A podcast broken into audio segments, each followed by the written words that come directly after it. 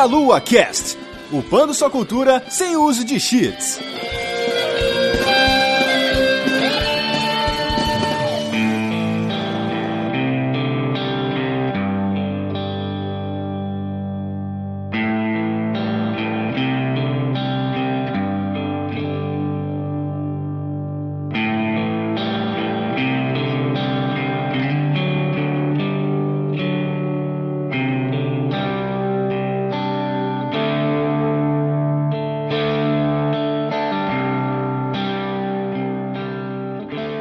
Saudações, queridos ouvintes. Está começando mais um Meia Cash. Eu sou Matheus dos Santos. Estou aqui hoje com Guilherme Vertamati. Fala, meus queridos. E olha, mais difícil que a última fase só pular a corda 100 vezes, viu? Puta merda. O truque é você usar a moto. Aí você fica pesado e você pula a corda mais, mais fácil. Caraca, que dica. Eu vou lembrar disso. Pior que se tu vê lá os malucos no leaderboard, tem os caras lá com, sei lá, 15 mil pulos, assim, 10 mil pulos. Absurdo, cara. Nossa, pelo amor de Deus, velho. Não, eu só quero fazer 100. Eu só quero pegar a lua e ir embora. e essa voz que vocês estão escutando aí é o Rafael Kina, direto de jogabilidade aqui para gravar com a gente. Eu sou o Rafael Kina, eu faço parte lá do Jogabilidade, que sou eu, o André, o Sushi e a Mel, ou Melissa Pereira, que ela gosta muito de ser chamada desse jeito. e a gente tem também um podcast e um canal no YouTube. Então, se vocês quiserem lá dar uma conferida, ia ser bem legal. Só pra vocês saberem, tô... esse aqui é o lado nintendista de jogabilidade, tá? Que tá aqui hoje, entendeu? Sim. Boa, boa. Eu sou o lado que chorou quando o Mario Odyssey não entrou no top 10 de jogabilidade do ano.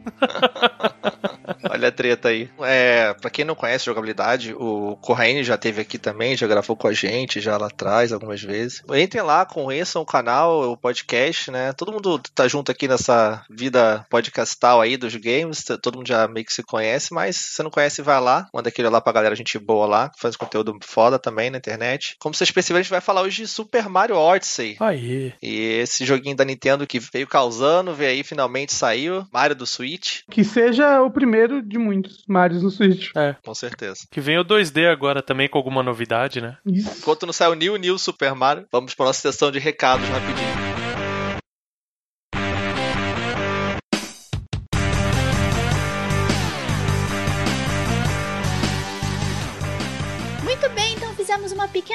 Pausa aqui para passar alguns recadinhos para vocês e hoje, primeira vez esse ano, não estou sozinha nesse spot maravilhoso delícia. Estou aqui com meu querido amigo Caio Nobre. E aí, meus amigos, eu estou aqui nesse cantinho rapidinho dos recados aqui. Faz tempo que eu não passo por aqui, meus amigos. Que pois é, tivemos que buscar ele na orelha lá para ele vir gravar. Exato. Estou aqui para dar recados deliciosos para vocês, meus queridos. Sim, sim. E primeiro vamos passar o nosso recado, um dos recados principais para você que quer nos apoiar aqui, você pode ser um padrinho do Meia Lua a partir de um real por mês no cartão de crédito nacional, internacional e no boleto bancário. Você pode ajudar muito essa delícia a se expandir, não é, Caio? Exatamente, meus amigos. Aproveitem, por favor, tipo, né, se você quer emagrecer, quer entrar na academia, quer cortar um pouquinho da comida e tal, aproveita esse corte na comida aí, dá, dá uma doada aí pro Meia Lua, que é bacana, entendeu? Que vocês contribuem não só pra melhoria do nosso conteúdo, mas também para que a gente possa fazer cobertura de eventos para vocês e trazer outros tipos de conteúdos para vocês também, melhorar a nossa qualidade técnica em questão de equipamentos, no caso de câmeras, microfones e tudo mais, e para poder esse projeto crescer cada vez mais com mais qualidade para todo mundo. Sei. Exatamente. Então se tornem padrinhos desse projeto maravilhoso chamado Meia Lua e também, gente, vocês podem se inscrever diretamente no canal do Meia Lua, né, Kai? Está tendo vídeos toda semana, quarta, sexta e domingo? Exatamente, temos vídeos quartas, sextas e domingos lá, meus queridos, normalmente ao meio-dia, e vocês podem se inscrever no canal acessando youtube.com barra TV, galerinha. Exatamente, aí vocês podem ver os nossos rostos, podem ver a gente nubando muito nos gameplays. e, oh, com certeza. E compartilhe com os amigos esse canal delicioso Meia Lua TV. E, Caio, temos uma oportunidade para quem quer nos ajudar a fazer o projeto também crescer, né, Caio? Exatamente, meus amigos. Nós estamos aí com um processo, né? Processo, poderíamos dizer assim. oportunidade de você colaborar com o Meia Lua, meus queridos. Exatamente. O link para cadastro estará na descrição com algumas perguntinhas que você vai precisar responder. Mas se você quiser nos ajudar mais pertinho aqui, de alguma forma, é, engrandecendo e acrescentando muito ao nosso conteúdo, então preencha esse formulário e entre na seleção de colaboradores para o Meia Lua e venha fazer parte dessa delícia aqui. Vem cheirar o nosso cangote aqui, né, Kai? Exatamente. fazer um teste sofá comigo, com Verta aí, ó, delícia.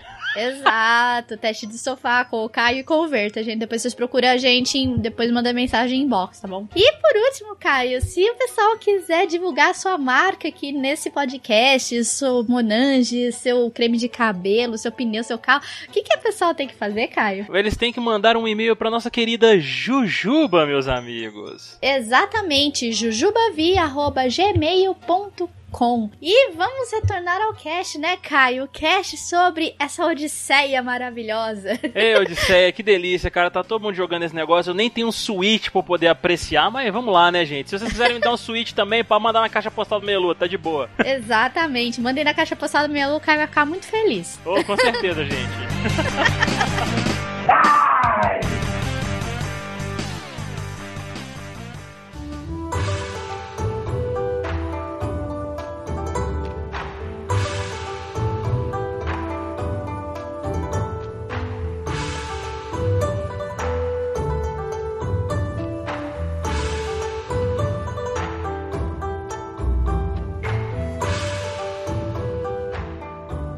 Estamos de volta para falar de Super Mario Odyssey. É, como a gente falou, o Mario exclusivo que veio para Switch. Geralmente Mario sai até no lançamento do, do console, né? Eles costumam já lança- botar logo pro lançamento para poder já chegar vendendo, causando. Esse, essa vez foi um pouco diferente. Uhum. Uhum. Veio o Zelda com o lançamento e lá pro final do ano que saiu realmente o Mario Odyssey, né? Foi um pouco parecido com o lançamento do Wii, porque o Wii lançou com o Twilight Princess, que era um jogo É do, do console passado, mas lançou simultaneamente pros dois. E a mesma coisa foi o Switch agora, né? Ele veio com o Breath of the Wild, que era o Zelda do console passado, mas que lançou simultaneamente nos dois. A Nintendo ela enrola tanto fazer o Zelda que aí acaba saindo no final de geração, aí já bota pra outra já. Isso. Sai pros dois e vende nos dois. É verdade. Já dizia o Miyamoto, um jogo atrasado eventualmente é um jogo bom. Agora um jogo corrido, eu esqueci o resto da frase, mas é isso aí. Mas dá pra entender, é exatamente. Mas eu sou a favor também, que demore, que atrase, que saia um jogo bom do que lançar um jogo na data, mas sair um jogo zoado, sabe? É mal acabado e tal, enfim. Eu ia falar assim, não criem expectativas, mas aí o próximo tema é como estava a expectativa de vocês para o jogo.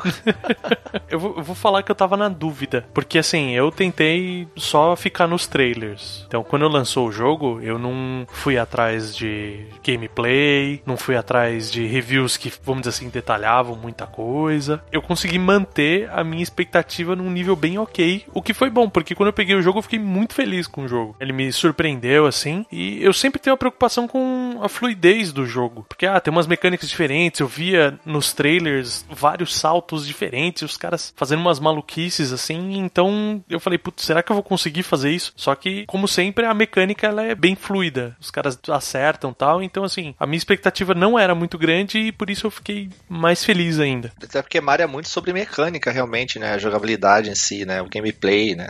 Ser gostoso, ser. Ah, é, né? Você vai con- considerar a história do jogo é um tiro na cara, né? Fica mais raso que Pires essa porra. Ele é um jogo que o foco todo dele é justamente o gameplay, né? T- Tanto que, propositalmente, a história do jogo é simples. Ela é um pano Sim, de fundo. Ah, isso é ok, não tem nenhum problema com isso. O jogo tem que ser bom na proposta que ele se, se propõe a ser. E como ele é um jogo que se propõe a ser uma experiência divertida, agradável, tudo isso com um gameplay gostoso, bom de jogar, então ok, ele cumpriu bem o que ele tem que fazer. A gente não ia conseguir jogar casualmente. Você só ia conseguir jogar sentando, se dedicando, explorando. Uhum. Sobre a- as expectativas, assim, eu tava, né, acompanhando tudo, é, acompanhando todos os trailers, tudo que saía. Só que eu- a minha expectativa, normalmente pra Mario e pra Zelda, nunca fica mais alta do que eles conseguem atingir. Tipo, uma expectativa irreal. Nossa, esse jogo aqui vai, vai mudar a minha vida. Não, vai ser um jogo muito, muito bom. E quando ele saiu, ele realmente foi um jogo muito, muito bom, que eu me diverti muito. Eu só fiquei um pouco triste que eles mostraram, assim, demais, assim, do jogo. É, aquela. Eu lembro na E3, particularmente, que eles mostraram vários, assim, é, gameplays, a galera jogando, assim, sabe, lá no, no- na IGN e tal, nos sites, assim, americanos, o pessoal tudo jogando lá com o pessoal e mostrava muita coisa, assim. Eu lembro que realmente mostraram muito. Eles mostraram praticamente todos os mundos antes do lançamento. Eles só não mostraram o penúltimo e acho que o último mundo. Até o mundo pós-game eles já tinham mostrado antes. Uhum.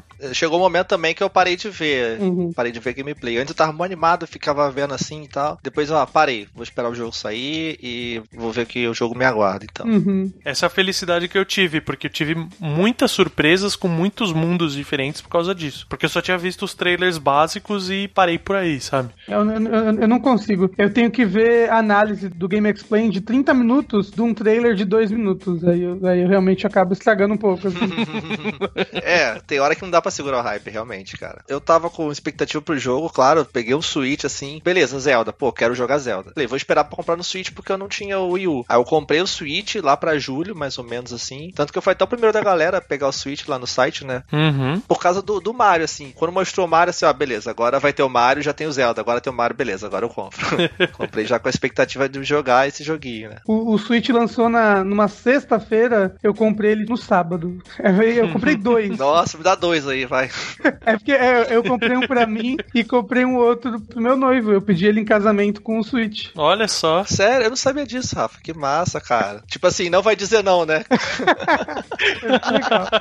Mas então, cara, é, foi muito bom. Tanto que o jogo, assim, o, o Mario em si, eu queria jogar no lançamento. O jogo da Nintendo no Brasil é um absurdo de caro. Então, Uhum. eu queria a mídia física pra ter guardado. Ia ter que demorar a mídia física, ia ter que pagar absurdo ainda. Mais de 300. Tava tipo 300 reais no jogo, assim. Uhum. Mais barato quase que você achava. Aí eu falei, ah, não vou comprar esse jogo não no- na mídia física. Peguei, comprei mesmo a digital lá, naqueles esquemas de mudar a região lá do console. É, boa dica, aliás. Comprei um Mario africano lá, rodando bonitinho. e consegui jogar também quando saiu. O SaveCoin, que é o site que você vê onde que tá mais barato no mundo, é um site que salva muito minha vida. Nossa, salva demais. É assim mesmo, cara. Eu já falei, tem um Sonic russo, Mario africano, por aí vai.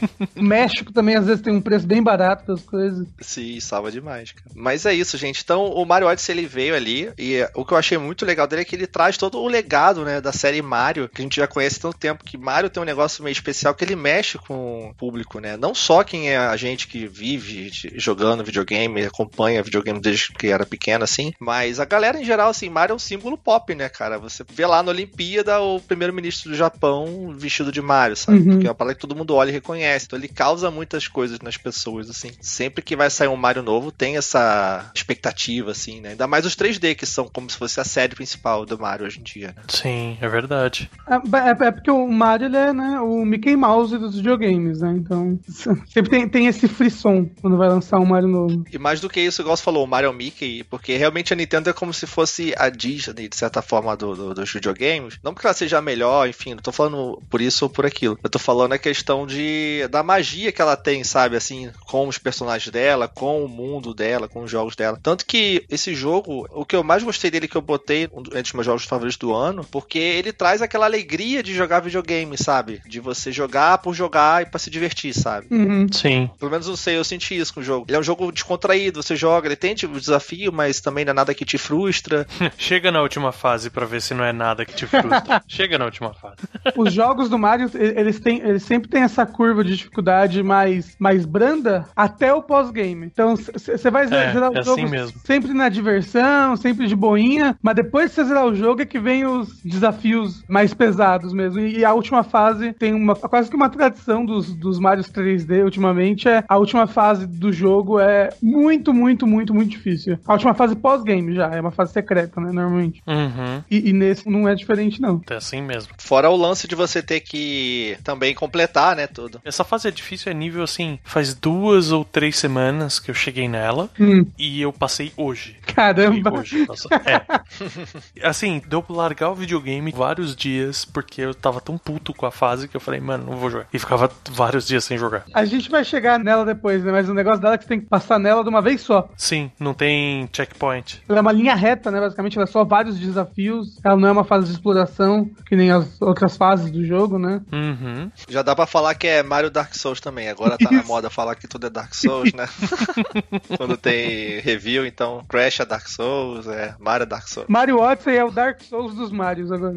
A gente vai falar mais então sobre a dificuldade do jogo, o pós-game dele, que traz muita coisa nova também. Mas Mas ele veio assim, eu achei mais legal porque o Mario 64 é um jogo muito cultuado. O lado do Nintendo 64 foi o primeiro Mario de plataforma 3D que trouxe toda essa linha de jogos 3D, depois com Galaxy, o Sunshine, enfim. E ele veio meio como sucessor do, do Mario 64, porque ele traz muita coisa da mecânica do 64, da movimentação, sabe? Aqueles três pulinhos que ele fazia, é, até a barra de, de vida, assim, lembra um pouco. Muita coisa, né? Isso eu achei muito legal também do jogo. Uhum. Essas movimentações do Mario, elas foram passando adiante para todos os jogos, né? Acho que desde o do, do 64 você sempre tem o, o pulo triplo, você sempre tem a, aquele que você tá correndo numa direção e vai pra direção completamente oposta e pula. Uhum. O Mario ele sempre tem muitas mecânicas de pulo diferentes, desde o 64. Sim. O é. que eles quiseram muito fazer nesse jogo foi porque, desde o Sunshine, né? Que de- depois veio o Galaxy,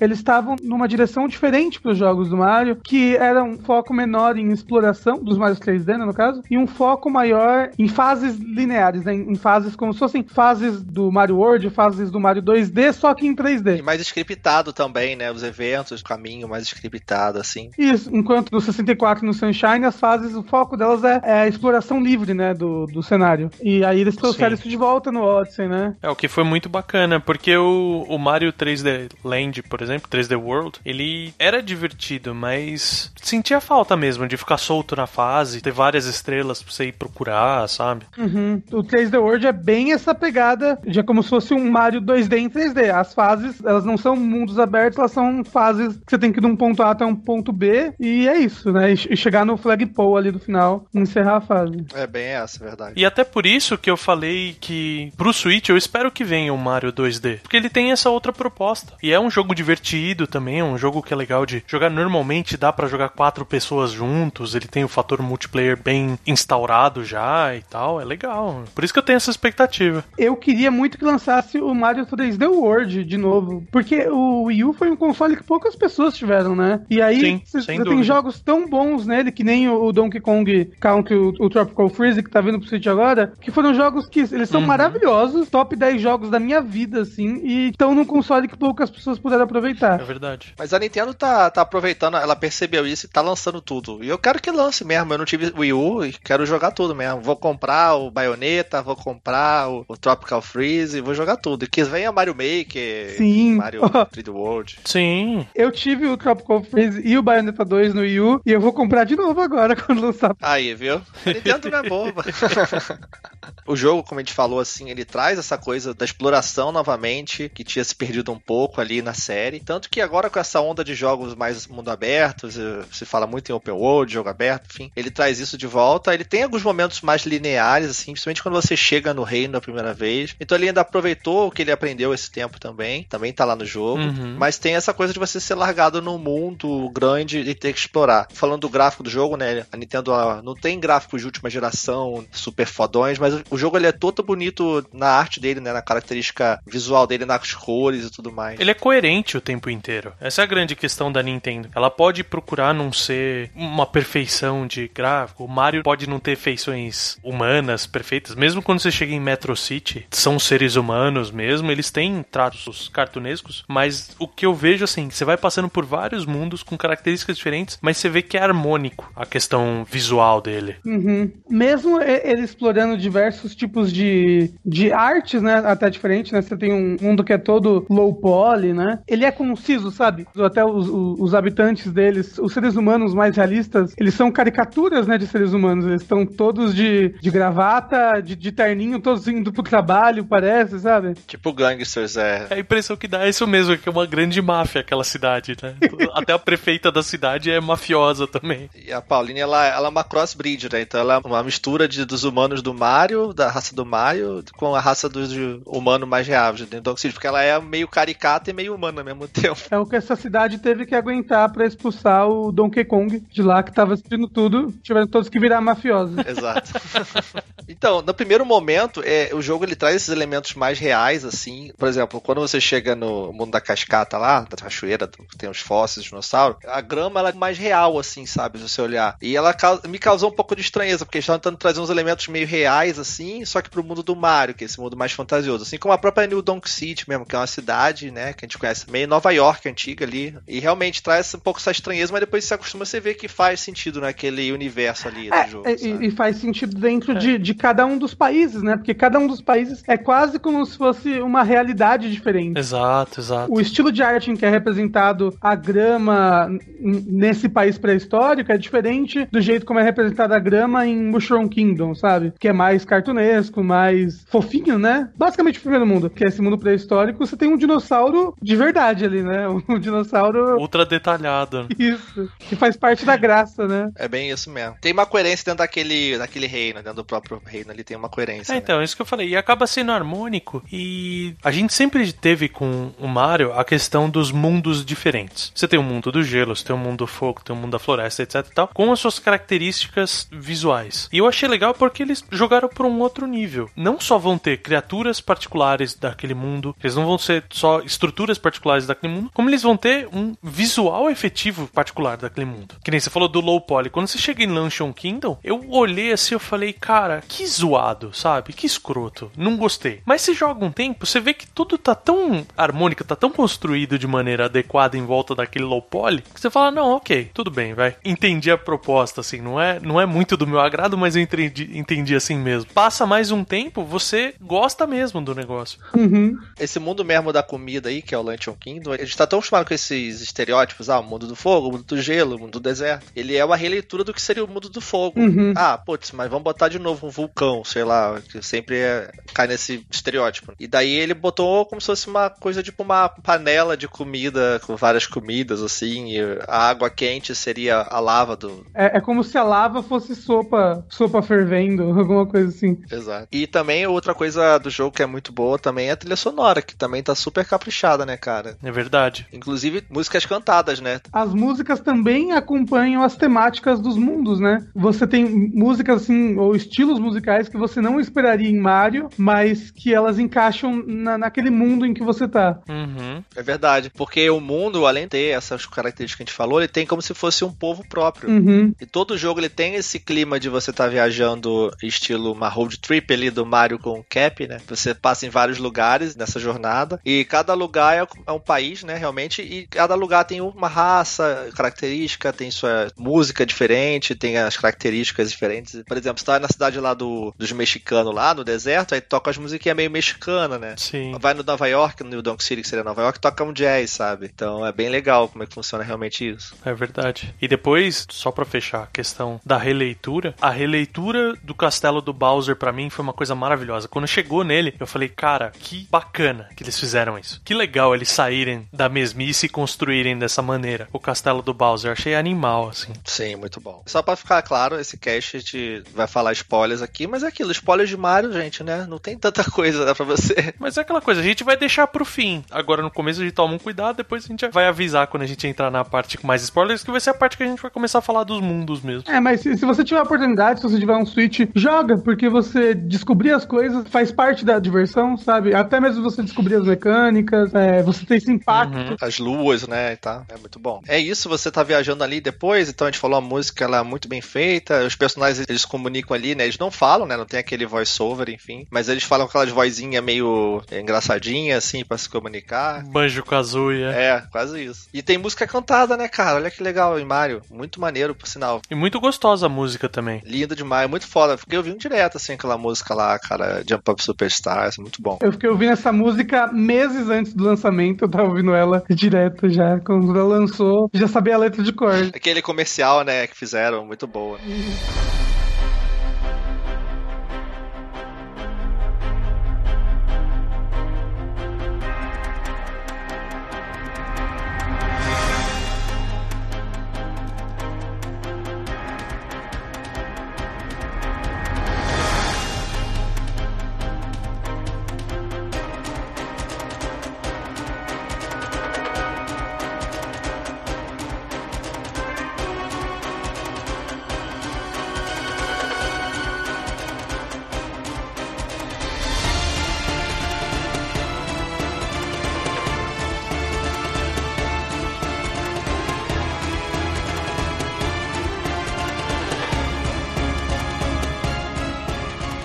Falando da jogabilidade do jogo agora também, a gente falou umas coisas já ali. Então ele é um jogo de plataforma 3D ali, como a gente comentou. Uma evolução de todos os Mario 3D de plataforma que tiveram, trazendo todas essas mecânicas do pulo, né? A movimentação dele, bem rápida, ágil, é, fluida. E a, a principal adição disso tudo foi o Cap, né? Que é o bonezinho lá mágico, né? Que na verdade ele é uma raça, que é uma raça lá dos chapéus lá do jogo, que ela meio que se possui as coisas, essa raça. Eles têm o poder de possuir outras coisas. Então ele meio que fica dentro do boné do Mario, né, que tinha sido destruído no início do jogo, né? E é a principal mecânica do jogo. Eles são uma raça de fantasminhas, né? Por isso que eles têm o poder de possuir e assumir a forma das coisas. E é legal que eles fizeram o papel dos fantasmas do Mario, porque a gente não tem nenhum Bu nesse jogo. Tem vários inimigos clássicos que não tem nesse jogo e que talvez numa continuação ou num DLC, né, nunca sabe, a gente possa ter a chance de ver como que eles implementariam esse inimigo clássico aqui, como que seria a mecânica mecânica de possuir ele. Até mesmo uhum. um Goomba, ele, nesse jogo, ele é um inimigo diferente do que ele é do Goomba nos outros jogos, porque várias vezes o objetivo dele, dele tá ali não é você matar ele, é você entrar no corpo dele Sim. e utilizar as mecânicas exclusivas dele para passar pelos obstáculos. E volta e meia nos mundos tem uma lua que é exclusiva de você conseguir com os Goombas. Você ficar fazendo a torre de Goombas, muito legal. É, pra chavecar a Goombet lá. Tem que chegar até a altura da Goomba fêmea lá pra chavecar ela te dar uma luzinha. Muito maneiro. Fazer fazer uma torre de, sei lá, 10 gumbos, assim. É muito maneiro. O jogo, ele gira basicamente ao redor de três temas. Ele gira ao redor de casamento, chapéu e lua, talvez. Além de viagem, né, e tudo mais. Mas todos os habitantes de todos os reinos utilizam chapéus diferentes de cada uma das regiões. O seu personagem e habilidade principal é um chapéu, que é o Cap. O próprio Bowser utiliza um, um chapéu agora nos ataques dele. E todos os mundos estão ligados pelo casamento que o Bowser tá tentando forçar com a Peach. Nossa, Rafa, você falou esse negócio aí, é bem verdade verdade, cara. O próprio casamento, que é uma coisa que teoricamente não é abordada nos outros Marios, é trazido bem na cara nesse, vem com a questão como que um casamento poderia afetar vários desses mundos. Eu achei muito interessante ele precisar zoar o barraco em vários mundos porque ele quer uma coisa específica de cada mundo. Ele quer ter o casamento dos sonhos, né?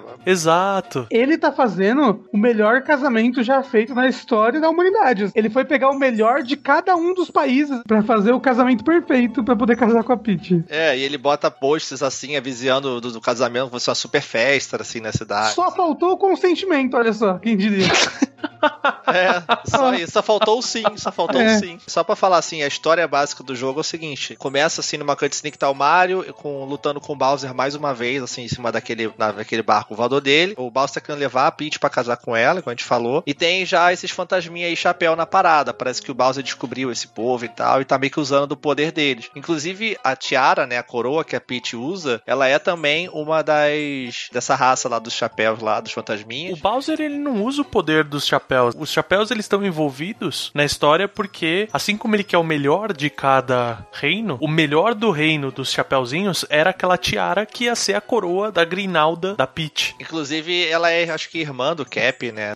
Mario. Então, por isso que ele quer. Eles têm. Meio que eles fazem um contrato de amigos, porque o Mario ele é derrotado, ele cai, nisso o boné dele é, rasga lá na, no avião, né? No barco voador. E ele cai no mundo lá dos Cap lá, e daí ele encontra o Cap mesmo, personagem que vira amigo dele, eles se ajudam, ele recupera o boné dele lá. Ele fala: ah, minha irmã também tá com Bowser. Então eles meio que vão juntos pra poder, porque eles têm interesse em comum. Ah, você quer salvar a Peach, eu quero salvar a minha irmã, que também é a princesa deles lá, né? E como você falou, Rafa, tem a questão da lua, um dos, vamos dizer assim, pilares conceituais do jogo é a lua. Por causa disso, você tem coelhos espalhados para tudo quanto é lado, porque na mitologia japonesa, o habitante da lua é um coelho, que é o que você veria na lua. A gente às vezes fala de ver um sorriso, ver o São Jorge na lua. Os japoneses acreditam que tem um coelho na lua. E por causa disso, tudo é relacionado a coelho, inclusive quando você chega na lua, efetivamente os cerimonialistas são coelhos. E assim, é um estereótipo mais escrachado que o outro, dos filhos do Bowser. Em vez de a gente ter os filhos do Bowser nesse, eles pegaram e falaram: ah, vamos pegar, já que é casamento, tem os cerimonialistas que montam e eles são esses coelhos. Que são os boys do jogo, né? Eles são os brothers, né? Que chamam. E é legal porque também disso que o Rafa falou da questão do chapéu, como é meio que um tema do jogo, os inimigos também eles usam usa um chapéu e o chapéu é como se fosse meio que uma barra de HP dele. Vamos supor, o inimigo tem um chapéu, você tem que bater uma vez nele pra ir cair o chapéu e depois você bater de novo pra matar ele. E inclusive os inimigos também, você tem que tirar o chapéu deles pra poder, né, dar dano neles. Os Brothers, você tem que, né, primeiro tirar o chapéu deles pra depois conseguir acertar a cabeça deles. Esse aí é um boss de tirar o chapéu, hein, cara. Nossa, velho, não. Eu, eu evitei essa piada ao máximo que você fez, cara.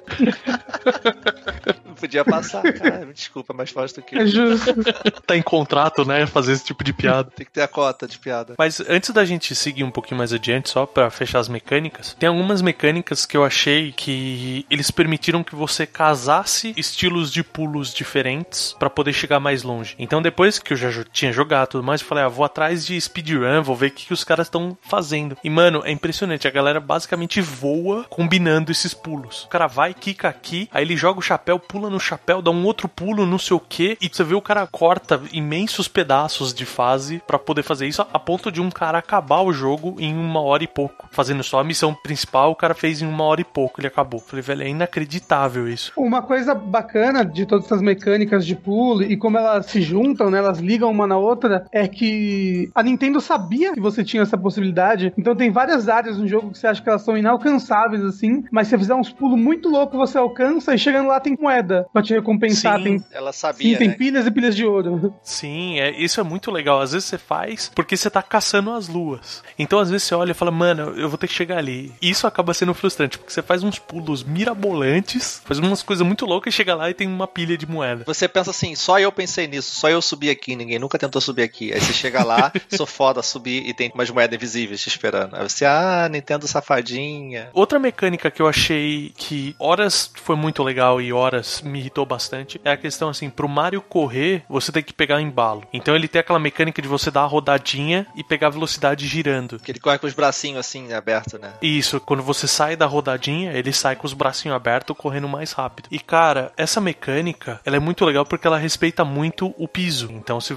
piso é inclinado, você vai rolar pra um lado aleatório. Cara, tem muitas vezes que eu caí no buraco por causa disso. Eu queria ir rápido, aí começava a rolar, de repente tipo, virei pra esquerda, tem um buraco ali, me joguei no buraco. Porque outra coisa é o, o Mario querer fazer o Sonic, né? Que ele agora dá a roladinha do Sonic. Se, se você continuar rolando, ou balançando o controle, ou apertando o botão de correr num tempo certinho, você vai Sonic the Hedgehog, né? Você Exato. vai rolando assim, rapidinho, tchu, tchu, tchu. Só que, é que nem você falou, ele respeita a gravidade, né? Ele respeita ali o terreno. Se tiver num Isso. terreno inclinado, como você tá, tipo, rolando com uma bolinha, você vai acabar caindo pra esquerda. Apesar de que você consegue se segurar, assim, se você estiver bem rápido. É, o problema disso tudo é que entra uma outra questão, que foi o que eu não gostei no jogo. Ele botou o controle de movimento do Joy-Con, né? Porque o Joy-Con do Switch ele também tem o movimento igual ao do Wii. E você, pra usar alguns movimentos, você vê que esse jogo parece que ele tava meio que sendo pensado pro Wii, talvez. Eles, talvez, na hora de depois de lançar pro Switch, eles acabaram usando essas ideias, né? Pro, pro Wii U. É, o Wii U, no caso, desculpa, que usava também o controle do Wii. Tanto que tem muita coisa de movimento. Se parada mesmo que você vai rolando assim, tipo Sonic, se você ficar balançando o Joy-Con, ele vai pegando o impulso e vai continuando rolando, sabe? Tanto que no speedrun, os caras têm que ficar assim com o negócio, igual maluco. Entendo o que você tá falando. Esse movimento,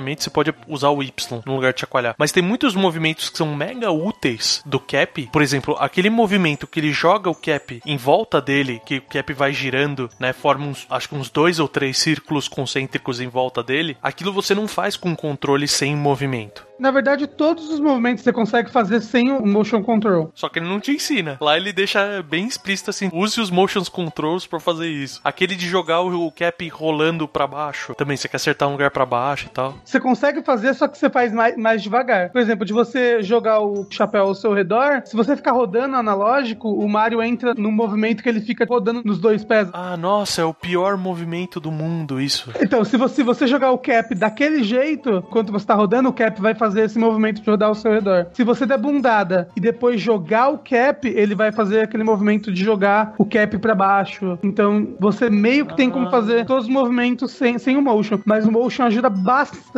A pior coisa que tem disso é que jogar portátil é muito ruim. O meu ponto é exatamente esse. Eu não me incomodo com esses controles se eu tô jogando na TV. Mas, sem brincadeira, 80 a 85% do tempo que eu jogo Switch, eu jogo ele portátil. Então, funciona teoricamente, mas é horroroso você ficar chacoalhando a tela inteira. E você com medo de aquele que você tá com o chapéu e você dá uma jogadinha pro lado assim, vai mais longe e segue o inimigo. Cara, pra fazer aquilo, quando eu tava com, com o modo portátil com medo de isolar o, o, o Switch longe, sabe? Com você se escapulir da mão, sabe? Assim, pelo menos nenhum desses movimentos é necessário pra você avançar no jogo, né? Eles são sempre movimentos opcionais. No jogo você pode se expressar, né, de muitas maneiras. Você pode alcançar um objetivo de vários jeitos diferentes, porque o jogo é muito aberto, e você usa esses movimentos pra você expressar o jeito como você joga. E você não precisa desses movimentos de motion pra zerar o jogo, mas a, a, pra mim eles realmente só atrapalham quando eu fui jogar portátil. De resto, eu, eu, eu joguei com o Pro Controller, e mesmo com o Pro Controller eles são facílimos de fazer. E depois fica super natural, tipo Mario Galaxy, né, que você tinha que dar uma batida no controle pro Mario rodar. Ou usar as estrelinhas enquanto tava jogando também. Ai, pelo menos não inventaram isso, velho. De ficar mirando coisa na tela. Ainda bem, velho. Tem o modo pra dois também, vocês chegaram a ver? Eu só vi, mas eu não cheguei a jogar com ninguém, assim, nesse modo. É meio esquisito, assim, sabe? O segundo player é o Tails, basicamente, sabe? É um easy mode, assim, porque você pode controlar o cap livremente. Então você pode sair pegando moedas, pode bater nos bichos, você facilita bastante o jogo. Inclusive, um dos jeitos de você passar do minigame de vôlei é você jogar de dois. Porque com o cap fica bem fácil de você ficar indo atrás da bolinha antes da cair na areia. Porque o cap é, é, muito livre. Ó, oh, eu já descobri as duas dicas para pegar as luas que eu tô com dificuldade, velho. Que bom. Ah, outra coisa muito legal também da jogabilidade que tem que ser falada, aquela coisa de você entrar no cano e você ficar em sessões de jogo 2D na parede, que é como se fosse o Mario clássico lá do NES, sabe? Que você tinha que andar pulando assim. E a música, cara, a música ela tá tocando o chiptune. Ela passa para 8 bits, é sensacional isso. O que faz você perguntar se agora, na lore de Mario, o Mario Bros 1 não se passou inteiro dentro de uma parede.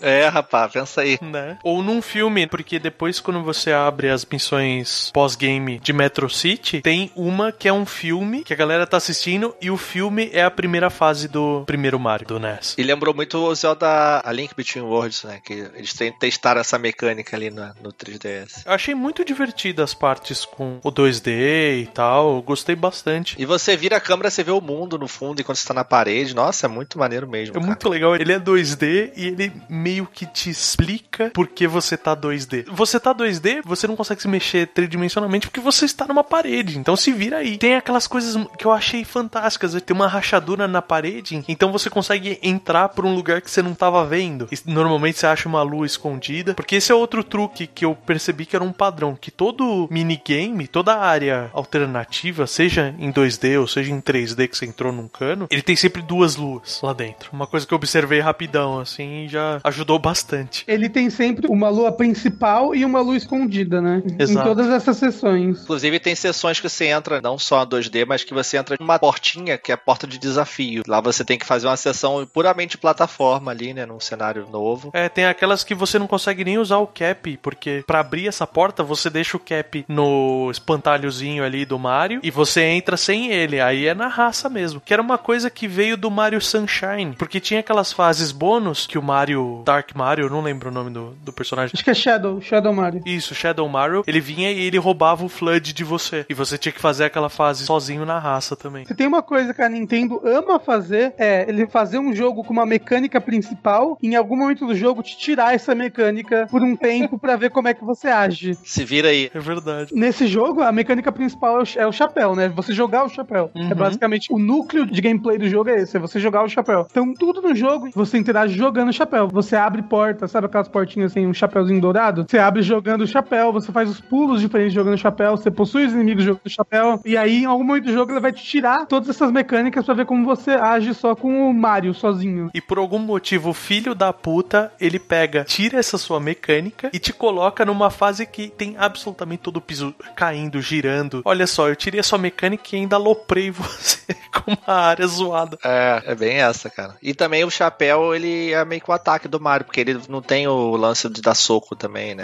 É. Bater. É, você pode sempre pular, é. Mario Raiz, dá o pulo. Outra coisa do jogo é que tem as moedas para você ficar pegando, que é muito importante falar, porque você pode acumular até 9.909 moedas, se eu não tô enganado. Tanto que a roupinha da caveira acho que custa 9.009 é, moedas. Custa exatamente isso. É. E a moeda você pode comprar as roupas, que você agora pode comprar a skin pro Mario, chapéu ou uma roupa. E no mundo que você vai tem sempre uma roupa temática que você compra ali com as moedinhas do jogo. Isso é legal porque tem duas moedas diferentes. Você tem a moeda dourada geral e você tem a moeda local, que são as moedas roxas que elas só funcionam naquele país. E normalmente a roupa que você precisa comprar com essas moedas é uma roupa que vai ser exigida em algum momento para você pegar uma lua. Tipo, ele fala, sei lá, na fase da comida comida lá que a gente tava falando, tem um local que o cara só abre pra você se ele fala, não, você tem que estar vestido de chefe, senão você não vai entrar. E uma coisa que isso faz lembrar das moedas é que essas moedas douradas, tudo que você compra com elas é, é opcional. Você nunca precisa disso pra vencer o jogo. Então, como o jogo tem vida infinita, ele te pune com quando você morre, você perde 10 moedinhas douradas, que são as moedas mundial, né? Porque a, a moeda roxa tem sempre 100 moedas roxas por mundo. Não, tem mundo que tem 50. Depende do tamanho do mundo. É verdade, tem os mundos menores que tem 50 moedas. Até legal porque pelo número de moedas você já sabe de lata se vai ser um mundo grandão ou se ele vai ser um pequenininho pra você explorar. Verdade. Você perde as moedas quando você morre, não tem game over, não tem vidas nesse jogo. Você perde moedas até chegar a zero e depois não perde nada, né? Chegou a zero, fica zero. Mas até teve uma polêmicazinha, porque antes falaram que, ah, Mario Odyssey não vai ter game over. Aí o pessoal, ah, começou esses jogos frescos que não tem mais game over, tudo fácil. Só que game over existia, mas não existe. Tem checkpoint, tem continue, tem save. É uma coisa de arcade, sabe? Que a gente herdou até hoje, então é uma coisa que não faz diferença. E na boa, você ter game over num jogo de exploração, ele faz pouco sentido. Porque você tava explorando. Se você morrer da game over, você não vai voltar pro começo do jogo. Que é exatamente isso que você falou, Teteus. É é uma questão de arcade que não encaixa. Então, pra mim, foda-se. Não tem vida, sabe? Dane-se, porque é uma mecânica antiga, sabe? Que, que não faz mais sentido no jogo hoje em dia. Você sabe que jogo que não tem vida e não tem game over e ninguém reclama? Dark Souls, olha só. É, Nunca vi exato. ninguém reclamar que não tem game over nem vida em Dark Souls. Tem vida infinita, Exato. por exemplo. Lembra bastante o lance da moeda com Dark Souls. Você morre e perde a moeda, né? Igual perderia almas, assim, no caso. Só que se fosse Dark Souls, o Mario ia perder todas as moedas, não só 10 moedas. E se morrer no caminho, perde tudo. Já era. Isso que vocês estavam falando de vida e tal, ele faz sentido, por exemplo, quando a gente falou que a proposta do Mario é aquele outro esquema, de você fazer a fase e chegar no flagpole no final. Aí cabe um pouco você ter vidas, porque você tem os checkpoints no meio de cada fase. Ou no Donkey Kong Tropical Freeze também, por exemplo. Aí faz sentido. Agora, nesse jogo, é exatamente o que vocês falaram. Ele não cabe. Ele não faz sentido. Você tem checkpoints que, inclusive, você tem fast travel de um checkpoint pro outro, se você quiser, sabe? É, tem um checkpoint, você pode usar fast travel, é verdade. É bem legal, porque às vezes você não quer andar o mu- mundo todo, você quer ir naquele lugar específico pra procurar aquela lua naquele lugar. A única vantagem das moedas e tal, além do cosmético de você comprar as roupinhas, é que o Toad ele te vende as diquinhas da onde tá. Só que eu achei assim, pra uma dica tão precisa que ele simplesmente marca no mapa o ponto onde tá a lua, eu achei muito barato. Cara, você junta duas mil moedas rapidão, assim, e cada diquinha custa 50 moedas. Então. Moeda, eu vou comprar coisinha pra minha nave, cara. Tem que comprar lá um pôster pra minha nave. Mas isso é a moeda local. Isso é com moeda local, não é com moeda dourada.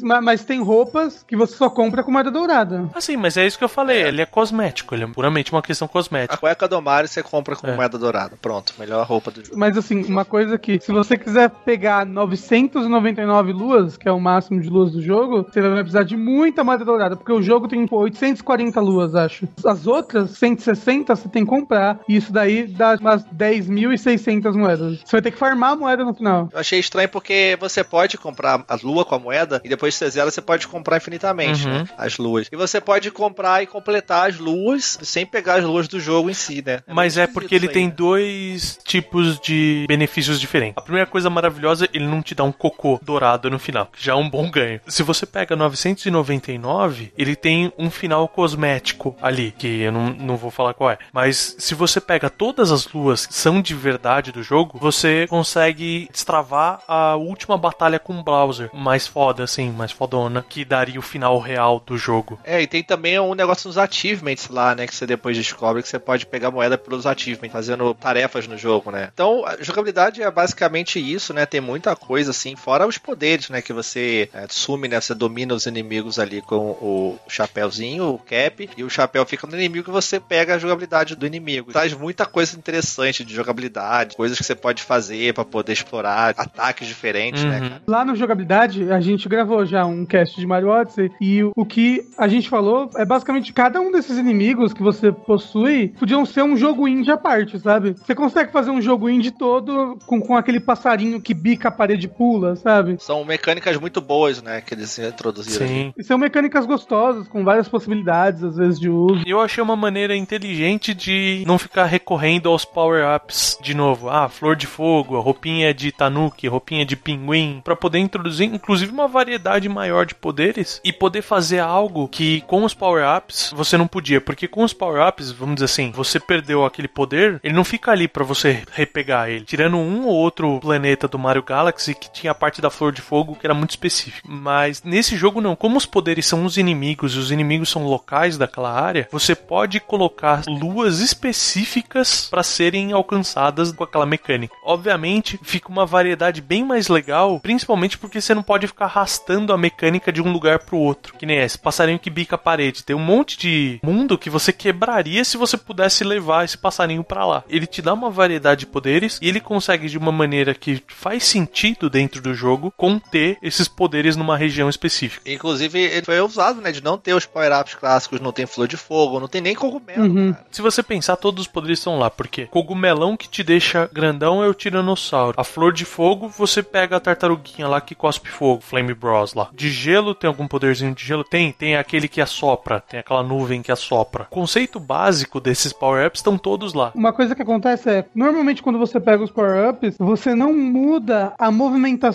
e a física do Mario, né? Tipo, Uhum. quando você tá com uma flor, com a flor de fogo, você ganha um comando a mais, mas o pulo é igual, tudo é igual. Agora, quando você tá com o Hammer Bros, o jeito como você se movimenta é diferente, como você pula é diferente. Tem bichos que são mais pesados, tem bichos que o pulo vai ser diferente, tipo passarinho, né? Você não pula, você meio que bota o seu bico numa parede e usa como se fosse um estilingue pra jogar nos vários Uhum. lugares. Então, é, são coisas que o power-ups normalmente não proporcionam.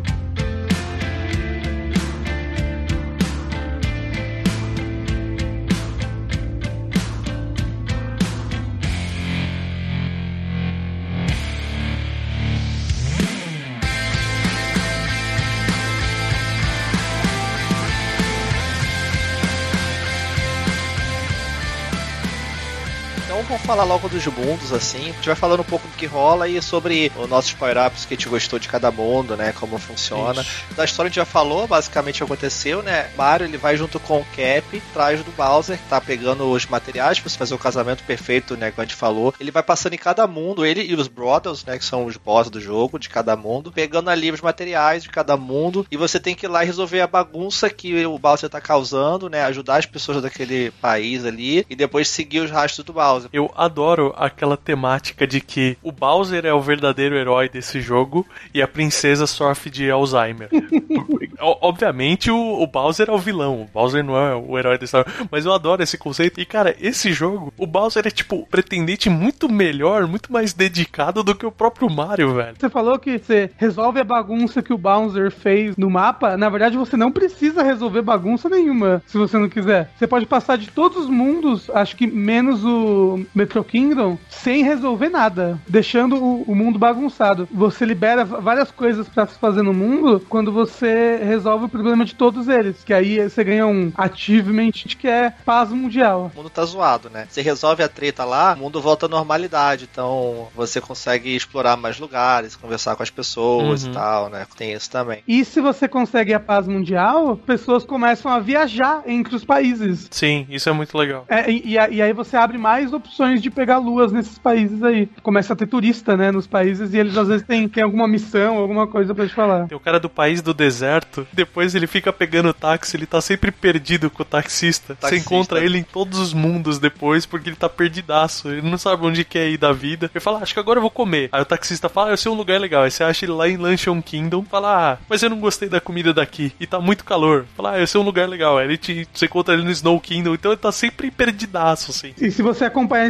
historinha toda dele até voltar, né, pro país de origem dele, você ganha a última lua, pra, basicamente, da- daquele lugar lá. Pelo menos é, é a última que eu consegui pegar. Do Sand Kingdom. Legal, você vai, vai jogando cada hora você descobre coisa nova desse jogo, cara. Isso é muito É. legal. E depois que você acaba a primeira vez, Bom. além desse cara, a princesa Peach, porque aqui já pode entrar nos spoilers ou não? Tá então tá valendo valendo. tudo já. Ó, daqui pra frente a gente tá livre pra falar o que quiser. No final tem aquela pataquada que o Bowser e o Mario estão pedindo ela em casamento, ela liga o foda-se pros dois, e depois ela vai pra todos os Kingdoms. E é legal porque você conversa com ela e ela sempre traz alguma informação que você não tinha daquele país. Que nem no Cascade Kingdom. Ela fala, ah, eu vim aqui quando eu era criança, e eu achei essa lua que eu tinha derrubado quando eu vim aqui da última vez na cascata e tudo mais. Ela conta uma historinha, eu achei legal, assim, o, como Sim. sempre, a Nintendo tendo esse cuidado com detalhes. E ela tá, tipo, turistando mesmo, né? Ela bota a roupinha dela ali de viagem Isso. e vai turistando. O que, o que ela fala é: agora eu vou visitar esses países no meu ritmo, entendeu? Pra fazer o que eu quero. Então ela e a Tiara pegam a malinha de viagem delas e vão vão viajar pelo mundo agora. E ela tá sempre com uma roupinha, né, pra cada país, que é muito legal. Eu acho legal esse clima de viagem também, é que o mapa dos lugares é tipo um, um guia turístico, assim, sabe? Ele tem o um mapa dos lugares e se abre, tipo, como fosse um papel de, de, turismo mesmo, e tem lá falando, nossa, as cataratas desse lugar são muito bonitas, blá blá. É, legal. ele tem a informação nas laterais, né? É muito legal. Você consegue algumas dicas de lua, até, olhando essas laterais. E a Peach, tem, ela tem uma questline também. Se você seguir ela em todos os países, depois ela volta pra Mushroom Kingdom. E tem um momento final lá Isso. com ela. Então, falando sobre os mundos assim agora, o jogo ele começa em The Cap Kingdom, que é o mundo lá do, do, dos chapéus, dos fantasminhas, onde o Mario cai quando cai da nave. Ele é um mundo cheio de nuvem e também é o mundo do Tim Burton, né?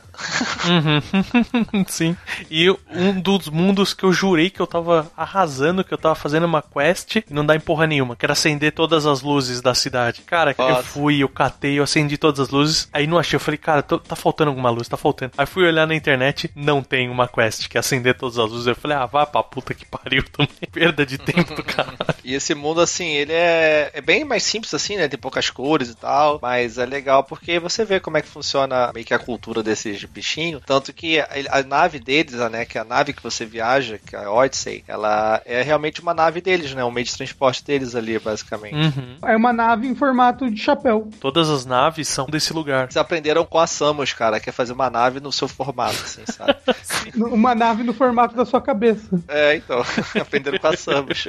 É verdade. E aqui tem um dos power-ups e... que eu acho mais irritante, mas ao mesmo tempo eu acho mais fantástico, que é o Goomba que voa. É eu acho ele muito legal, eu acho interessante, mas a questão, assim, de você ter que sair de um nível e você conseguir ficar só naquele nível voando, era muito irritante. Ah, peguei um Goomba voador lá em cima do chapéu daquela torre principal lá do país. Desci lá embaixo, eu consigo voar até lá em cima de novo. Mas se eu saio do chão, eu não consigo subir 3 metros para cima. Então, tipo, falei, porra, tinha um potencial animal de umas mecânicas aqui e deu uma travada muito violenta pro meu gosto. Eles nunca sobem muito acima da onde eles estão pousados, né? Então, uhum. tipo, se, se, você quiser ir subindo, você sobe um pouquinho, pousa em um lugar. Sobe um pouquinho, pousa em outro lugar mais alto, entendeu? E aí você consegue chegar Exato. até em, em, um localzinho secreto que tem lá atrás da torre principal. E eu gosto bastante, me diverti pelo menos fazendo aquele questzinho que tem lá, que tá vindo um monte de onda de ácido e você tem que ir voando por cima das ondas de ácido e desviando. Eu achei bem legal, assim. Me lembrou o joguinho do Aladdin do Super NES. E você também tem um negócio legal que você vê o sapinho. Que é o primeiro bichinho que você captura, né? E tem até uma cutscenezinha especial. E, e tem o Isso. Mario tapo se assustando e fazendo quase um mamamia com Rigby.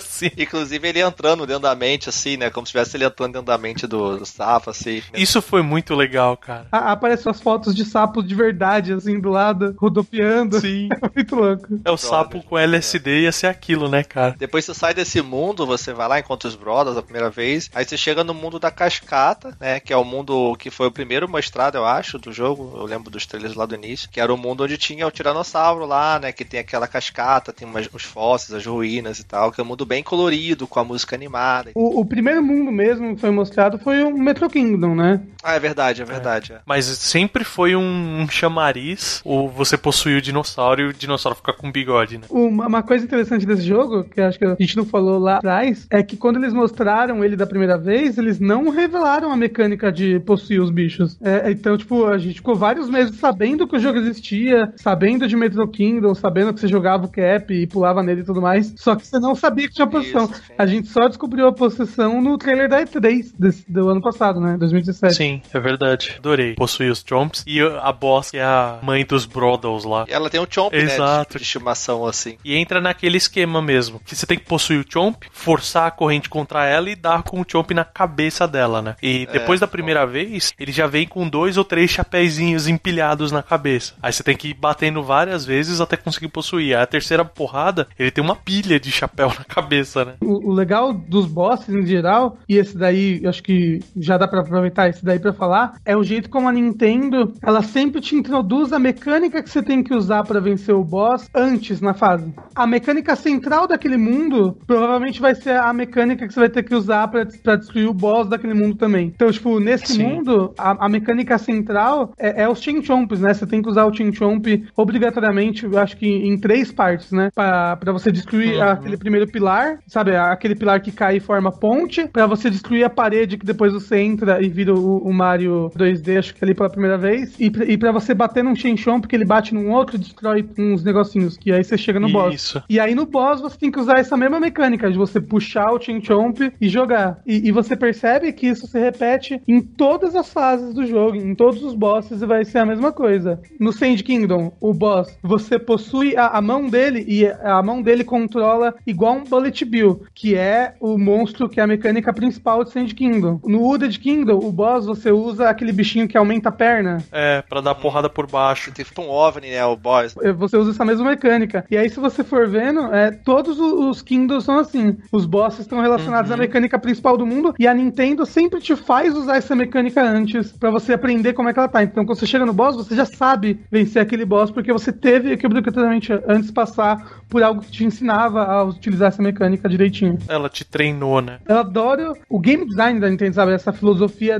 deles de, de progressão de nível é muito boa. Também, sem ficar fazendo muito tutorial, né? Muita coisa, né? Basicamente tutorial nenhum, sabe? Tipo, o próprio nível vai te ensinar isso. Tipo o, o Seaside Kingdom, que é aquele nível que é um oceano de champanhe. Uma uhum. praia gigante. É água com gás ali. Nele, você tem que, que ativar quatro switches, né? Qu quatro interruptores, quatro botões para você conseguir acessar o boss. E um desses botões está numa ilha que tá cheia de lava. Então você tem que possuir aquele bichinho principal, que é aquela lula que voa, aquele polvo que voa, para você limpar a lava que tá na ilha primeiro. Quando você vai vencer o boss, o boss ele tem lava na cabeça. E ele não tem é. lava na cabeça porque ele usa aquela lava em algum momento, porque ele te dá cabeçada. Não, ele tem lava na cabeça porque você já limpou um lugar antes que tinha essa lava. Então você sabe como é que faz isso. Aí você usa esse mesmo tipo de mecânica, que é você jogar água para baixo, para acertar a cabeça dele, porque você já viu aquele elemento antes dentro do jogo. Outro lugar que ele faz isso e você nem percebe é no próprio Ruined Kingdom, que você tem as espadas cravadas e tem um lugar que você precisa arrancar a espada com o cap para liberar o ponto de fio elétrico, pra você poder progredir. E a mecânica para matar o dragão é exatamente arrancar as espadas da cabeça dele para poder liberar o lugar onde você tem que acertar. Ele simplesmente te expõe e você acaba percebendo, então quando chega no boss, você já tem aquela sensação de reconhecimento e ele não precisa te explicar nada. Ele não precisa pôr uma seta apontando as espadas na cabeça do dragão, sabe? Você já viu aquilo, você vai e faz de uma maneira muito fluida. Muito orgânica, né?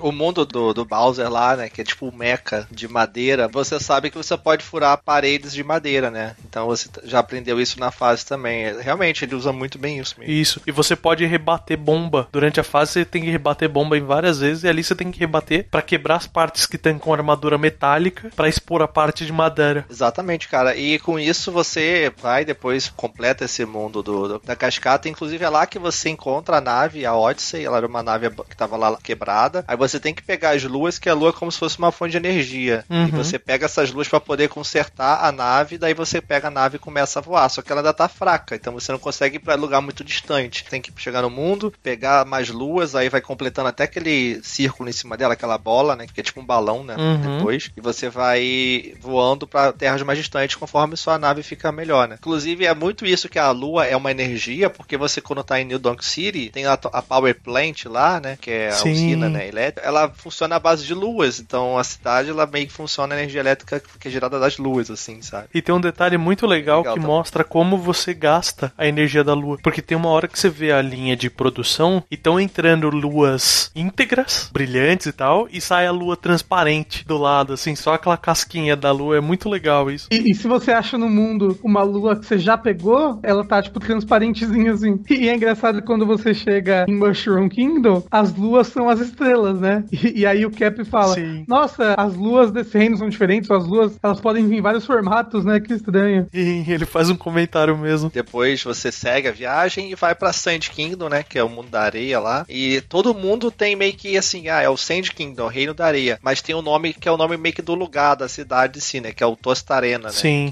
É, é todos os lugares têm o nome do reino e o nome do lugar que você tá dentro do reino, né? Exato, exatamente. É, é o, é o Metro Kingdom O nome da cidade é New Donk City. Você, você tá no Cascade Kingdom, mas você tá no Fossil Falls. Então, tipo, tem, tem o nome do reino e o nome do lugar que você tá dentro do reino. Você tá no Brasil e em São Paulo, entendeu? Você tá Isso, naquela- exatamente. Pra dar uma ideia que é um lugar muito maior, que realmente é um país, você tá só vendo uma parte desse país, que é a seção de mundo que você explora de mundo aberto. Que é a sessão Uhum. onde o Bowser foi fazer caquinha, foi tretar. Foi fazer caqui, é sensacional. Adorei. Cara, esse mundo deserto ele é muito maneiro, é muito bonito, cara. Acho que é um dos meus mundos favoritos, assim. Ele é bem legal, muito aberta a área pra você explorar. Somente se você comparar com a antiga, né, que você tava, que era da cascata, que é bem menorzinha. O Jagsy que você usa pra. que é o Ah, jaguar que você monta bicho que você monta, né? Então, mas pra ser um táxi que é um jaguar, eu achei genial chamar de Jagsy. Por ser uma área muito aberta, seu primeiro mundo realmente grande que você visita, eu tava muito, nossa, como eu demoro pra chegar de um lugar pro outro. Eu achei maravilhoso você pegar esse bicho que corre pra caramba. Uhum. Eu acho que o essa área é tão grande assim pra você ter o prazer de controlar esse bicho pela área. Exato. Porque, é, inclusive, é a maior área do jogo, né? Sim, é o maior país. é. E tem duas moedas roxas que estão numa beiradinha pra fora. Você tem que jogar o cap pra baixo pra conseguir pegar elas. Que, cara, Nossa, e tem Nossa. muito segredo nesse lugar, no, jogo em É. todo, né? Você descobrir as luas secretas Sim. e tal, né? E você, ah, deve ter alguma coisa aqui. Então, ah, provavelmente tem algo aqui. Seja você batendo no chão, ou você chamando o cachorrinho pra acabar pra você, que também é muito bom, cara. trouxeram diretamente do Nintendogs, né? É exatamente Sim. o mesmo cachorro. Sim, sim. Só que ele tá com o chapéuzinho de cowboy. É, nossa, genial. Obviamente ele tem que usar um chapéu. E tem as roupas do país, né? No caso, ele tem a roupinha do cowboy e a do mexicano, né? Com o poncho Uhum. também. Tem as caveirinhas, muito bom, cara, muito legal. A do mexicano, ele era de um jogo do Game Boy, que eu não lembro exatamente o nome, mas tinha, num certo momento, o Mario vestido de mexicano. E o de cowboy é o Mario Party 2, que é ele na capa, ele tá vestido Uhum, de lembro. cowboy. É, se eu não me engano, sei lá, 90% das roupas são referência a roupas de outros jogos ou já tinham aparecido em outros jogos. O Mario ele é bem fashion, né, cara? Ele sempre tá trocando de roupa, né? Sempre tem várias roupas. É, sempre teve então. todos os jogos. Tem a roupa de médico do Dr. Mario. E a melhor de todas, porque era um jogo que quase ninguém jogou, porque quase ninguém tinha o mouse do Super NES, mas é a roupa de pintor do Mario Paint. Uhum. Nossa, eu tinha Mario Paint, cara, eu tinha. Quase ninguém jogou não, porque tinha emulador, né? E aí você já jogava no mouse É, já verdade. PC já. De verdade, né? E tem em Metro Kingdom tem a roupinha de engenheiro, que é essa, né? Que eu adorei, o capacetinho e, a- e a roupinha de Sim. engenheiro, assim. A roupinha do Mario Maker. Muito maneiro.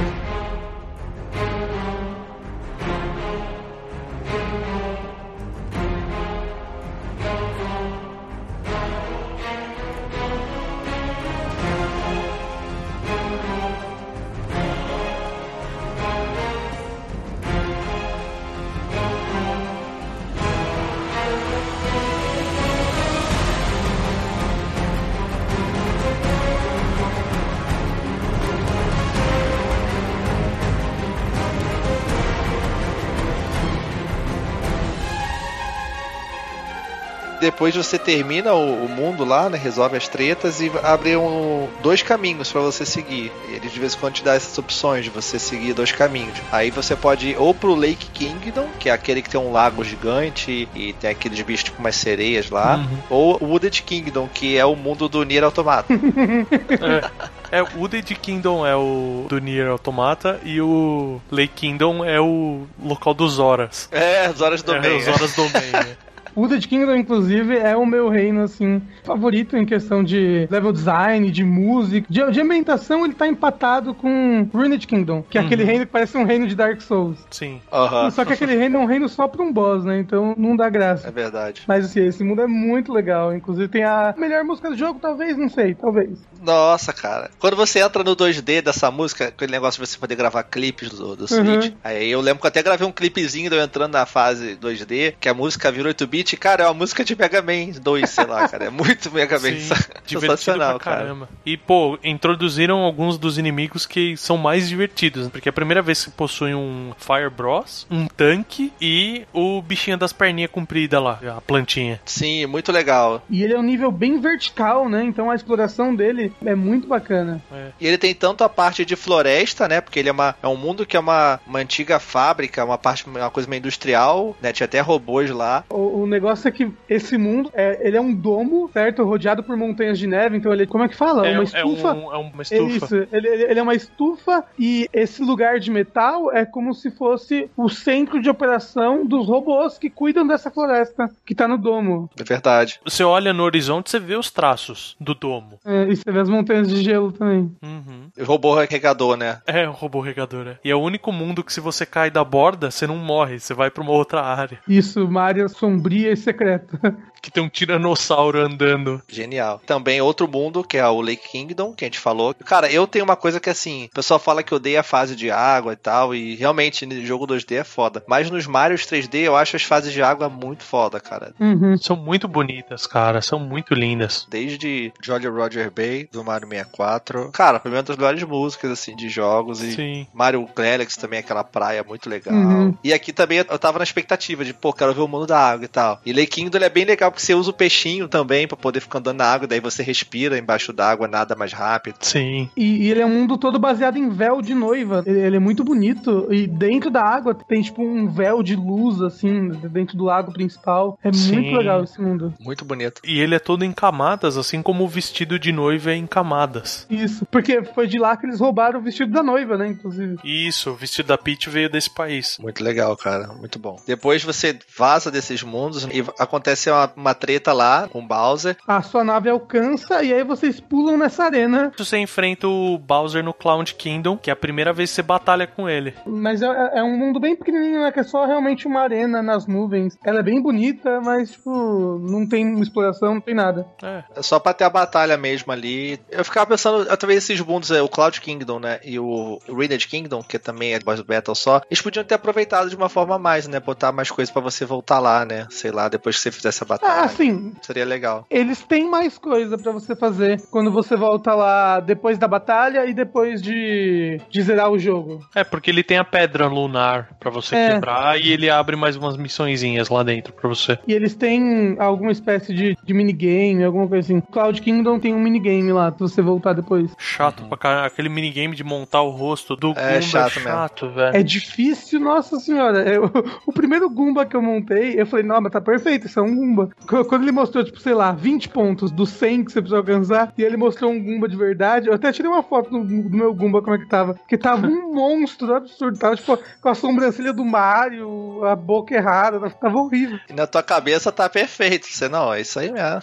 Ah, não, tava perfeito. Depois então disso, que você luta com o Bowser nas nuvens, que rola a parada que sua nave cai lá no Lost Kingdom. E você cai nessa terra perdida que é um mundo que ele é pequeno assim. Eu vejo pessoas não falarem muito bem dele, mas gostei muito da, da vibe dele, sabe? Essa terra perdida. Eu gostei. Sabe? Achei E bem adorei legal. a mecânica do bicho, que você domina e ele estica e encolhe, estica e encolhe. Achei muito legal essa mecânica. Genial a mecânica da centopeia. Eu gosto bastante de- desse reino. Eu, sei que tem gente que não gosta, mas eu acho ele bem, bem bacana. E o, e o fato de que ele é um reino que ele não tava nos planos, sabe? Meio que você caiu ali, aí você tem que. Consertar a nave com as luas, né? Pra você poder ir embora. É, isso. Foi um erro você cair naquele lugar. Ele é E- inóspito, Exato. E é legal que quando você conserta a nave, ela fica com uma marca, né? Você não conserta ela 100%, você não pinta ela bonitinha. Ela fica com a marcona da onde você fez o remendo e tal. É verdade. É legal porque você pega aquela roupa de explorador, sabe? E parece muito aqueles filmes antigos, sabe? Meio Indiana Jones, essas coisas, aqueles filmes antigos de ação. Que você realmente tá naquela terra perdida ali, cheio de veneno e animais perigosos. É muito legal essa vibe. Eu curti, cara. A roupa é muito referência à roupa do, do Indiana Jones. É uma roupa de piloto. É bem legal.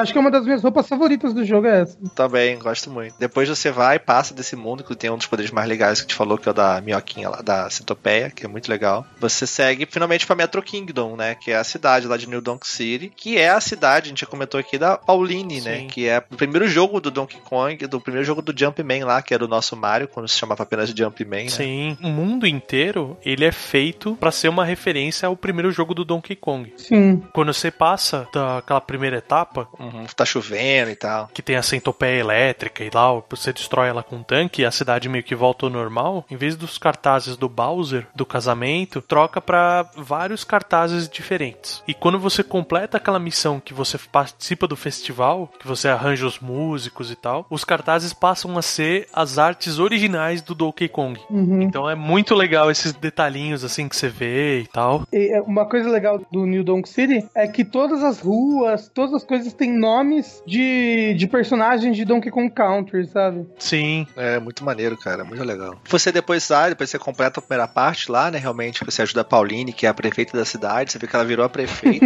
você vive na cidade viva ali, né? Basicamente, tem pessoas ali na rua brincando, pulando corda, pessoal andando de carro. Mas eu vou te falar que antes de me dar conta que a prefeita era a Pauline, a primeira vez que eu encontrei com ela, eu falei, caralho, a prefeita da cidade é a Carmen Sandiego, velho. Como assim? É, exato. Mas ó, marque minhas palavras, a Pauline vai estar presente em absolutamente tudo agora. Mario Tênis, Pauline, Mario Party, Pauline. Ah, com certeza. Sim, nossa. Tipo aí, que nem a Rosalina, né? Quando ela apareceu, É. depois ela entrou em tudo. Aham. Mario Kart, Pauline. É, o ápice dela vai quando ela aparecer no Super Smash Bros. com alguns poderes baseados no Donkey Kong antigão, né? Não, poderes baseados em Nossa. cantar, banda de jazz. Também, é. Por exemplo, pro Corraine, lá do, do jogabilidade, esse momento que você tem do festival, que é ela cantando a Jump Up Superstar, foi o melhor momento de videogame 2017 pra ele, sabe? Ele achou sensacional. E é um dos momentos mais fortes e mais bacanas do jogo, sabe? Sim, é muito legal. Sim, quando joguei isso aí, eu pensei justamente sobre isso. Eu vi pessoas falando, eu falei, cara, isso aqui é top game moments mesmo, assim, sabe? Mas eu falei muito sobre Mario, assim, quando saiu. A gente até fez um cast é, sobre melhores momentos dos jogos, assim. Um dos momentos que eu citei foi esse, logo assim que saiu o jogo. Realmente um momento muito foda. E eu fiquei até pensando, eu falei, pô, Mario Odyssey eu peguei quando saiu. Eu tava jogando e meu amigo me perguntar, pô, e aí, cara, Mario Odyssey é legal? Eu falei, pô, cara, eu tô gostando do jogo, assim. Só que o jogo, não, não sei se é tudo isso pra 10, 10, 10 todo mundo tá falando, sabe? Eu fiquei pensando. Fiquei assim com isso na cabeça. Eu falei, pô, será que a galera tá dando só 10, 10 elogiando porque é Mario? Se fosse outro jogo com o mesmo jeito, com outro nome, outro personagem, não será que seria digno de um 10? Eu fiquei pensando isso, sabe? Uhum. Só que depois de jogar esse- essa fase, desse momento e ver tudo isso, que essa parte que você tem o festival com a Pauline cantando, você jogando as fases do Donkey Kong clássico, com o Mario ali numa coisa totalmente bonita e muito bem feita, sabe? Eu pensei, cara, não, não tem como você desassociar essa coisa de não ser Mario, porque Mario traz todo esse legado, essa carga que você tem, entendeu? Que você jogou desde criança. Então, por isso ele merece isso. E por ser Mario também, ele merece isso, Sim. entendeu? Faz todo sentido, né? É um tributo do caralho, assim, pra série e pra videogames em geral, né? Porque, né, Mario tá ligado à história dos videogames. Então é muito bonito mesmo. Porque Mario salvou os videogames, né? De Verdade. serem extintos, né? sim, então. sim. Com certeza. É verdade. Eu tenho um particular agrado por Metro Kingdom porque ele foi a cidade que eu estava preocupado com Hum. o jogo. Quando eu vi as mecânicas, quando eu vi que era um jogo de exploração e me apresentaram Metro Kingdom, eu pensei assim: Metro Kingdom vai ser aquela cidade, vai ser aquela fase que vai me barrar de querer continuar jogando, porque ela vai ser imensa, cheia de coisa pra fazer. É um jogo que você consegue ir escalando as coisas se você quiser. Uhum. Eu não vou achar tudo que tem. Mas foi nessa hora, quando eu entrei nesse mundo e brinquei nele um pouco, que eu cheguei e falei assim: que legal, cara. Consigo achar as luas, consigo me encontrar na cidade, mesmo ela sendo enorme, cheia de coisa, cheia de entradas, tem portas pra você pegar e tudo mais. Segredos, né? Exato. E mesmo assim você consegue fazer tudo. Tem aquela missãozinha que você acha em vários mundos diferentes, que é colocar a sementinha no vaso pra, pra gerar uma lua. Cara, tem as sementinhas ali, tem quatro. Eu falei, cara, eu nunca vou achar essas porra. E você começa a explorar, você fala, ah, um vaso aqui. Aí você vai e busca a sementinha atrás ali. Então, quando eu terminei essa fase, foi aquele momento que eu falei assim, ufa, eu vou até o fim do jogo porque era a preocupação que eu tinha. É, e tem muita coisa pra você fazer mesmo, cara. É, cidade é muito legal, realmente. Também tava com esse medo de ser. Você começar a falar com NPC humano e pegar side quest, aquelas coisas clichê de mundo aberto, sabe? Adorei não ter que falar com todos os NPCs, cara. Tem umas luas escondidas tão, tão bonitinhas, tipo, aquela que você tem que sentar do lado do moço, que ele tá sozinho. Que legal, e o É. cara te agradece porque você é a primeira pessoa que dá atenção pra ele, é muito legal mesmo. Nossa. É muito legal. E tem a parada de pular corda. E o mais bizarro disso é que tem uma leaderboard mundial. Se você olhar lá do lado, ele conecta na internet ele vê lá todos os recordes. Igual eu falei, tem pessoas absurdas assim, pularam 10 mil vezes o negócio, quase, sabe? Não, Não. pelo amor de Deus, velho. Ah, não, e se você você vai ver os primeiros nomes, é só Japão, só, só nome japonês, assim, tá, tá, tá, tá. Pessoas É, caralho. pularam corda ali por 15 dias, porque não é possível. Não é possível, cara. Né?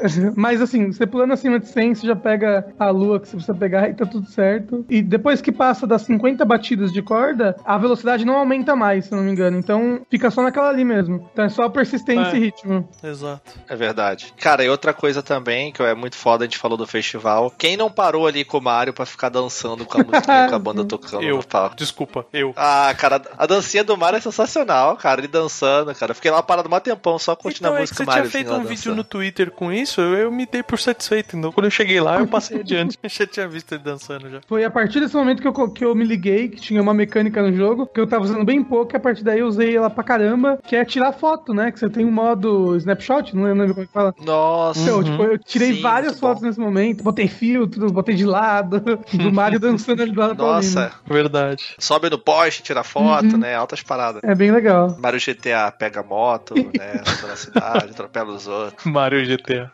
Tem inclusive um, um- Acho que tem umas duas missões de moto em New Donk City que são bem bacanas. Você sabe essas missões que você tem que você entra numa porta e aí você Sim. tá, tipo, num, num mini desafio? Tem uma que você tem que correr de um dinossauro. Puta, essa é muito boa. É, muito legal. É muito Jurassic Park 2, cara. o dinossauro na cidade, você tá fugindo dele. Muito bom. E tem um- um- uma outra que você tem que passar por uma. É uma plataforma que você aperta um botão, ela surge e você tem tipo 15 segundos pra passar por uma parte. aí você Ah, tem que ir é. passando de moto, é bem legal aquela parte também. Tem essa outra coisa, tem um minigame que é um carrinho de controle remoto e ele só tem música do Mario Kart tocando enquanto você tá. É bem legal. Ah, legal. Não tinha me ligado ligado do Mario Kart. Mas é muito legal esse minigame. Uhum.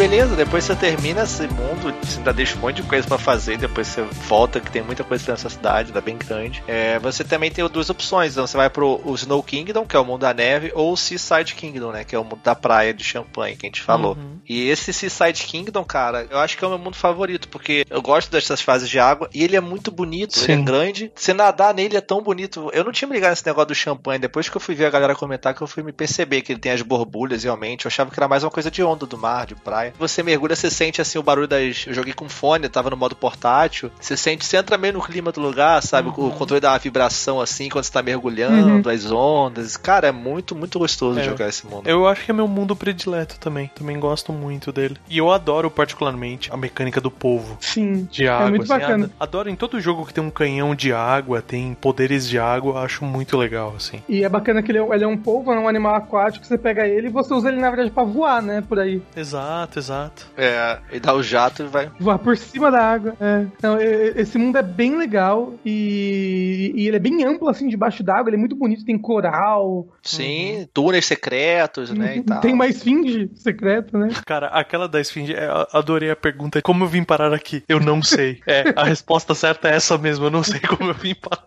Achei genial. E quando você entra no mundo 2D, né, na parte 2D que é no fundo do mar, assim, com a água em cima, assim, na plataforma. muito Puta, legal, muito cara. Foda, muito legal. Né? Você vai pro piso. Uhum. Esse mundo é foda, eu gostei pra caralho. E o mundo da neve também. É que, eu- que eu ia falar que é o contrário do mundo da neve, que é um dos piores mundos do jogo.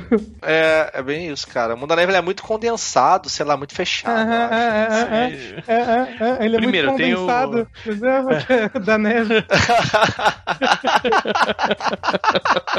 Aquela possessão da nuvem, meu, é o gelé do caça-fantasma naquela porra. E que poder idiota, velho. Que nervoso que dava. Você tem uma dessas nuvens no meio da ilha principal, ali, da área principal.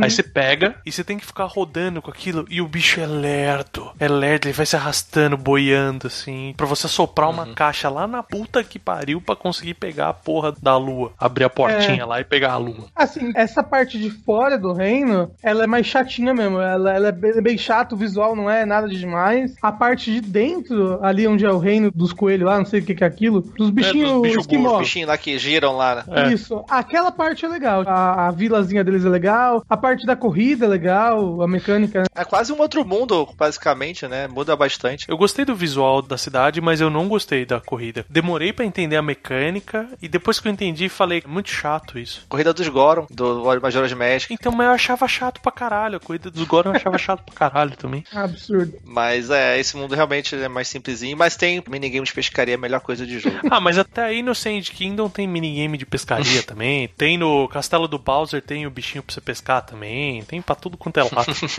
É, E depois você termina esse mundo. Aí tem o mundo do. que a gente falou bastante já dele aqui, que é o mundo da comida lá, o Luncheon Kingdom, né? Uhum. Sim. Que ele é todo colorido e tal. Ele é todo low poly, né? E isso, tem os vegetais lá, um monte de comida. Como se fosse uma grande sopão mesmo, uma grande sopa. né? A bacia de Quick. E é bonito esse quick, né? Não dá vontade de beber tudo aquilo ali. Nossa, dá vontade de enfiar a cara É, né? ali.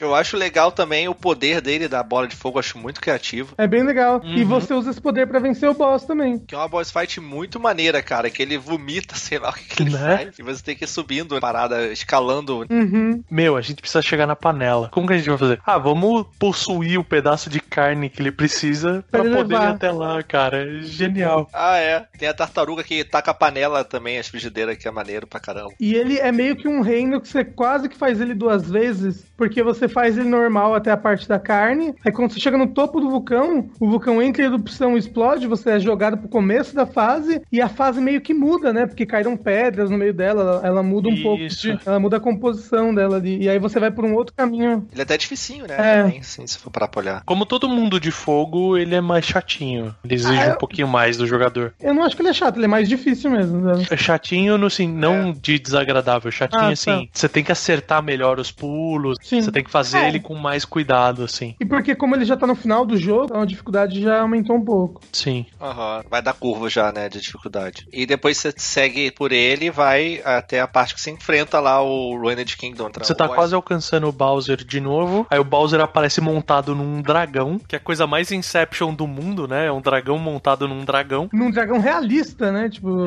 Dark Souls. É Dark Souls total, cara. O mundo todo dark, todo cheio de sombra, assim, de nuvens. E eu achei muito legal o, o dragão ser de Lightning, em vez de Uhum. ser um dragão de fogo ou de gelo, que é o que normalmente você vê. E ele chama Lord of Lightning, que é um É. puta nome style demais. É, é bem bizarro isso, um dragãozão do mal mesmo. É uma pena que esse mundo é só uma arena, né? De boss. Podia ter mais coisa. Castelo assombrado, sabe? Isso seria legal se ele fosse o mundo assombrado desse jogo, né? Porque esse jogo não tem mundo dos fantasmas. Aham. Tela da mansão dos Bus, sabe? É. Não tem. Que o mundo dos fantasmas é o Cap Kingdom, infelizmente. é, velho. Podia ser esse mundo mais sombrio, do- assombrado e também meio medieval também. Misturar um pouco das duas coisas. Uma coisa que eu fiquei chateado na época com esse mundo é que ele não tem roupa, né? Dele mesmo. Ele não tem roupa própria. Tipo, Agora ele tem. Agora ele vai ter, né? Com a Com DLC ele vai ter a armadura de cavaleiro. A da- DLC grátis, inclusive, né? A das Sim. roupas. Inclusive, foi anunciado hoje que novas roupas vão ser lançadas gratuitamente pro Mario Odyssey, mesmo depois desse update aí que falaram, de fevereiro. Legal. Eles mostraram uma roupinha já, que é o- uma roupa de Sunshine.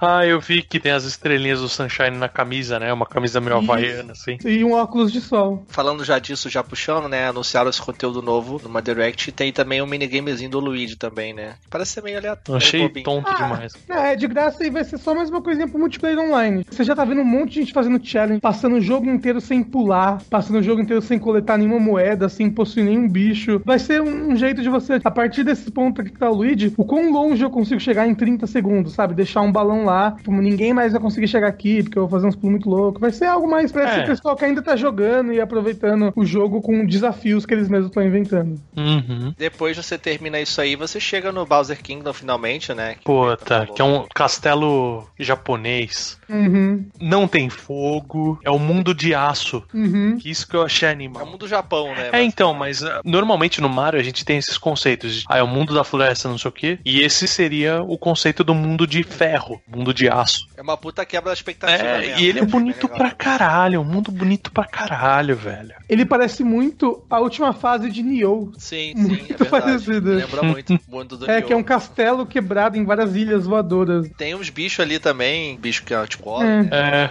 que ele tem um carimbo. Uhum. Então ele é bem essa parada mesmo, realmente. Lembra muito esse Japão místico, Sim. né? Tem o passarinho, né, que a gente falou, né? Que você fura madeira que é bem interessante. Você usa a física, né, pra poder subir. E aqui tem a homenagem ao Tanuki Mario. Você possui a estátua que tá no formato do Tanuki, quando ele virava a estatuazinha do monge. Tem a roupa de samurai também. Tem a roupa de Sim, samurai que é muito legal. louca. Depois você vai, enfrenta o Bowser. Aqui você não enfrenta o Bowser, você enfrenta o robô dos Brodals. É, ele foge da Dama de novo. É, você enfrenta eles todos num robô gigante, porque o que é mais Japão do que um robô gigante? Não tem. Do que os quatro inimigos se juntarem e Não- entrarem num robô, né, cara? Isso. Muito Super Sentai, Muito né, cara? Super Sentai.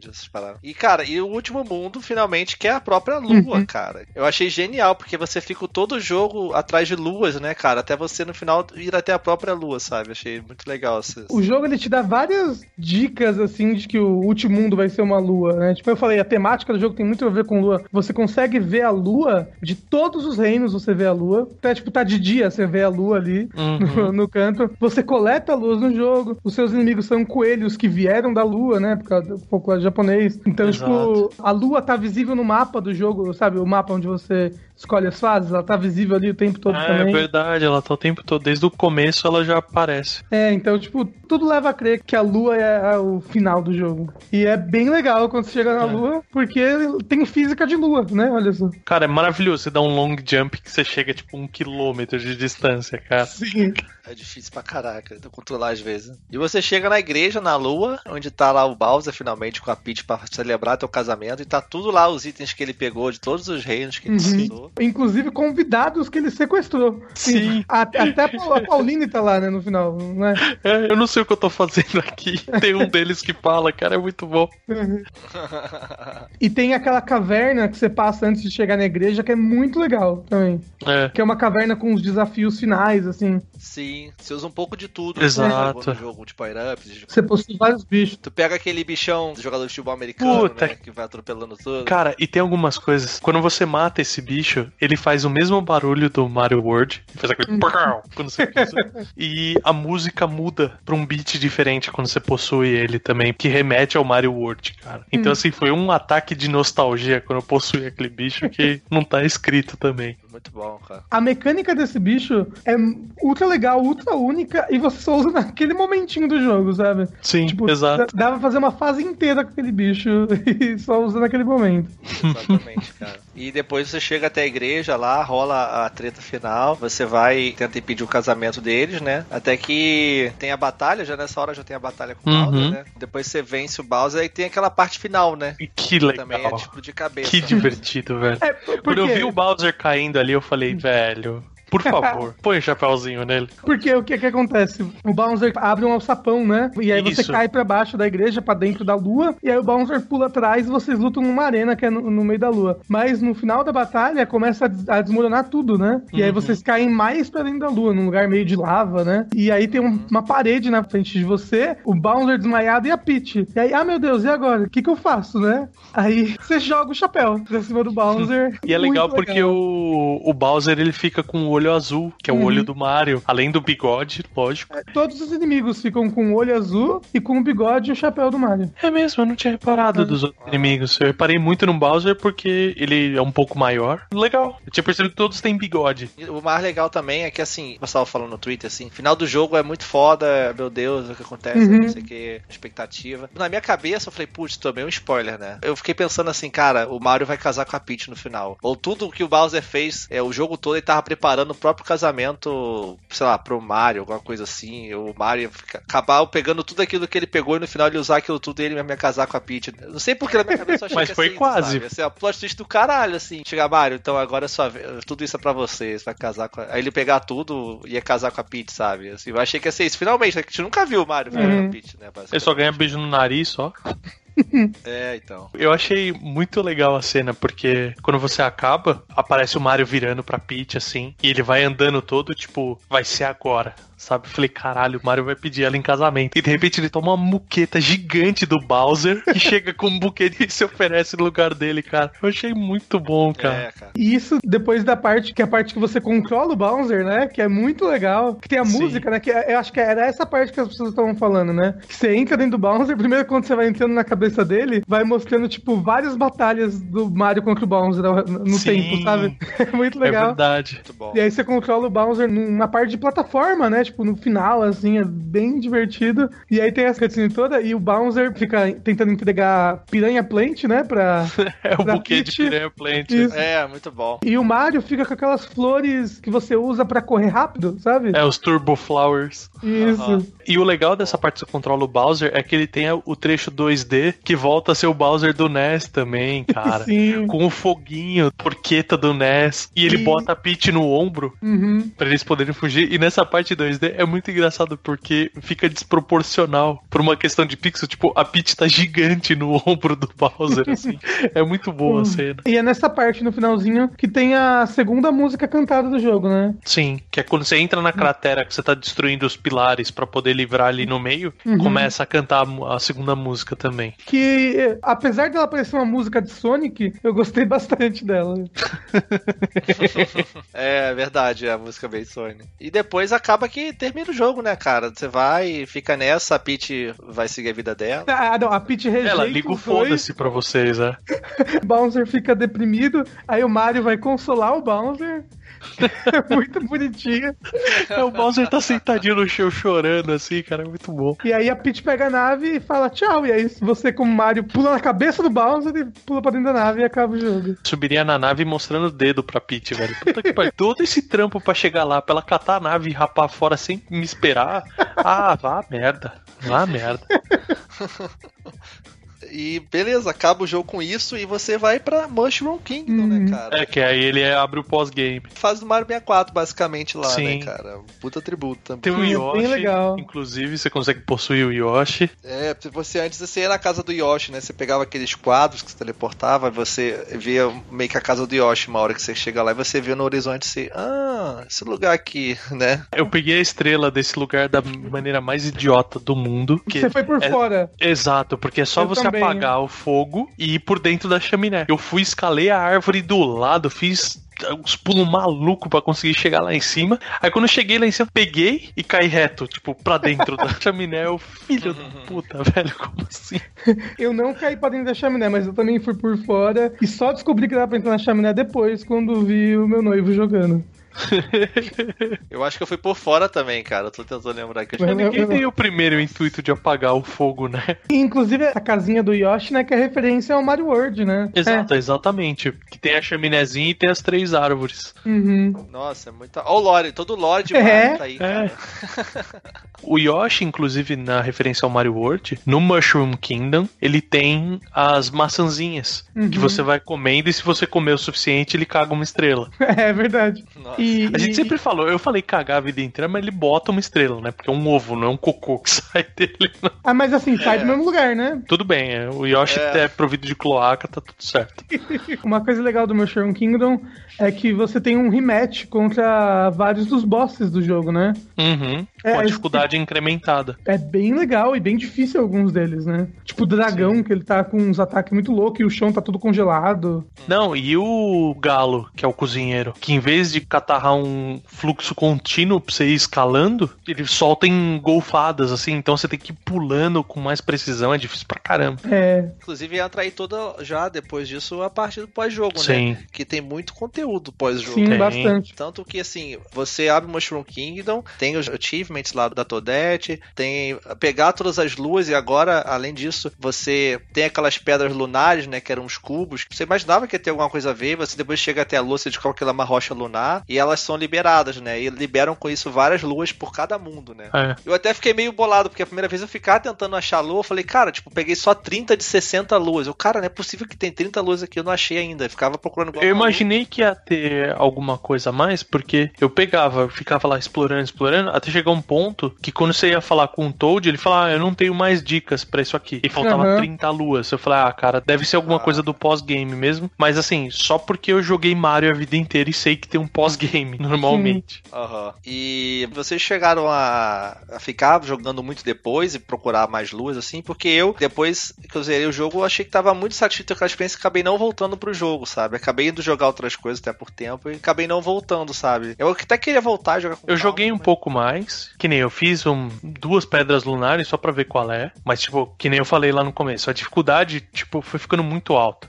Porque além do Mushroom Kingdom, ele abre o Dark Side of the Moon, que você tem que enfrentar sem checkpoint, sem pegar HP no meio do caminho, você tem que enfrentar de novo os quatro Brodos com uma dificuldade maior e o robô de novo com uma dificuldade maior. Então, assim, você faz cinco boss fights sem pegar HP no meio do caminho, sem ter checkpoint. Nossa, o Dark Side eu, não, eu fui fazer, eu matei o primeiro boss já mais difícil, beleza. E na lua, gravidade Uhum. Aí fui matar o segundo, aí eu morri. Aí eu vi que voltava do primeiro de novo, eu falei, ah, nossa, agora não, cara, depois eu faço. Passa pelos quatro e ainda tem o robôzão no final. E se voltar, morrer, volta tudo. Esse É. é E tem o outro tiro na cara, que é o Darker Side of the Moon, que, puta, é, uma, é a fase que a gente falou, é uma fase gigante, com desafio que, assim, você usa basicamente todas as mecânicas do jogo que você aprendeu até ali, e não tem a porra de um checkpoint no meio.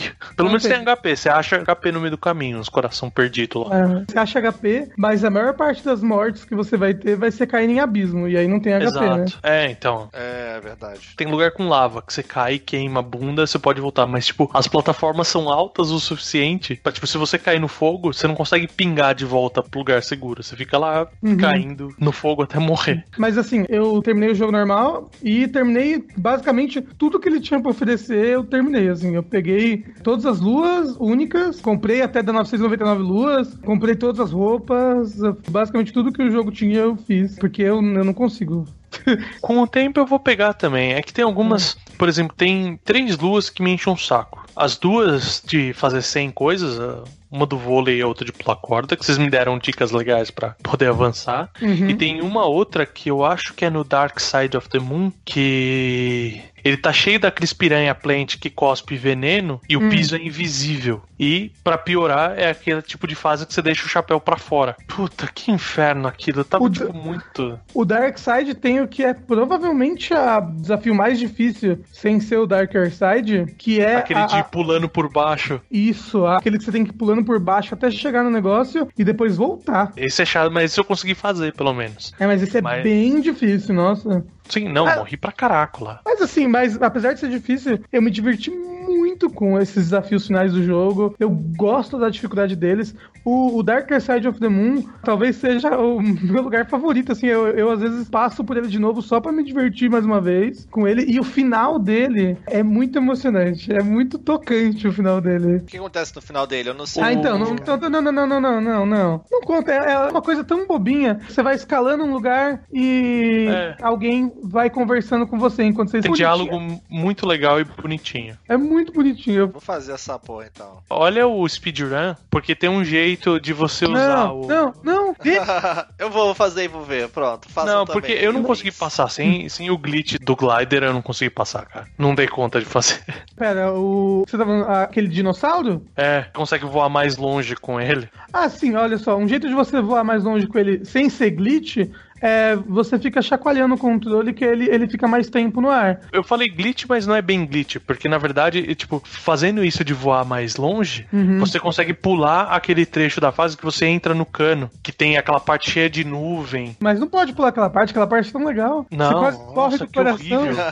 Não, que horrível aquela parte, velho. Você tem que passar tudo na raça. Cara, eu consegui fazendo, cortando o caminho, eu nunca mais volto naquele lugar, velho. Eu morri muito lá. Ai, caralho. Eu vou tentar fazer depois. É, eu sei que vale a pena, eu vou jogar, eu quero jogar mais Mario, só esperando um pouquinho dar aquela vontade, saudade pra voltar a Uhum. jogar. Porque, cara, enfim, pra fechar aqui nosso cast então, né? Cara, o jogo é muito foda. Como a gente falou, ele é um Mario assim 3D, tipo, tudo que tem que ter assim, é um jogo ele te deixa feliz, cara. Que jogo você joga e fica assim, sorriso no Uhum. rosto jogando, sabe? Então, só por isso acho que já vale muito, Uhum. sabe? Cara, joguem assim, ou você não curte muito esse tipo de jogo, ou você acha que Mario é criança, sei lá, enfim. Você não tem amor no coração, mas. Alguma última consideração de vocês aí sobre esse jogo? Olha só, ele é um dos melhores jogos do ano. Se ele tivesse saído em qualquer outro ano, ele seria top 1 com certeza pra mim. Sim. É que 2017 foi um ano ímpar, né? Tipo, Foi. Pô, Aham, porque é 2017, né? E é ímpar. Mas, mas foi um ano assim. Também. mas, tipo, com certeza, terceiro melhor jogo do ano pra mim.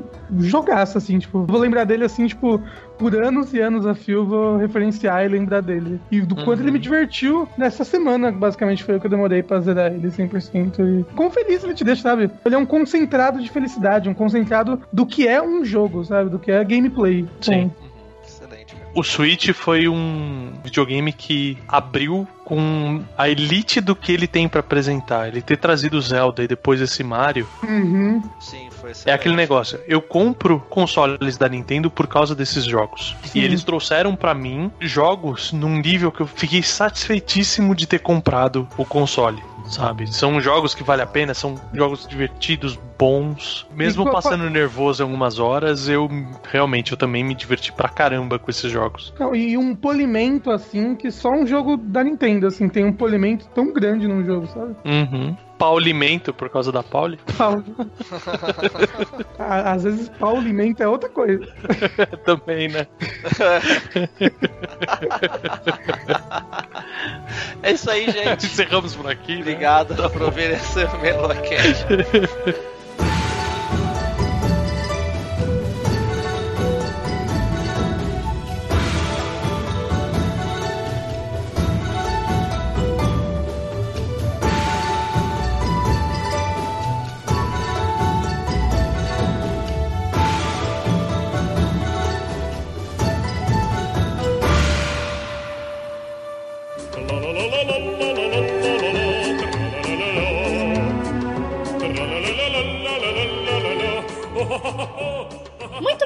Terminamos a nossa odisseia com esse jogo maravilhoso chamado Mario Odyssey, que eu também estou querendo muito jogar. E eu estou aqui novamente com meu querido amigo Caio Nobre para a leitura de comentários dessa vez. Ai, meu Deus do céu, gente, essa odisseia, cara, eu quero muito esse jogo na minha mão. Meu Deus, por favor, já falei lá no spot, repito, quem quiser mandar um switch pra mim, caixa postal do Meia Lua, tá aí embaixo.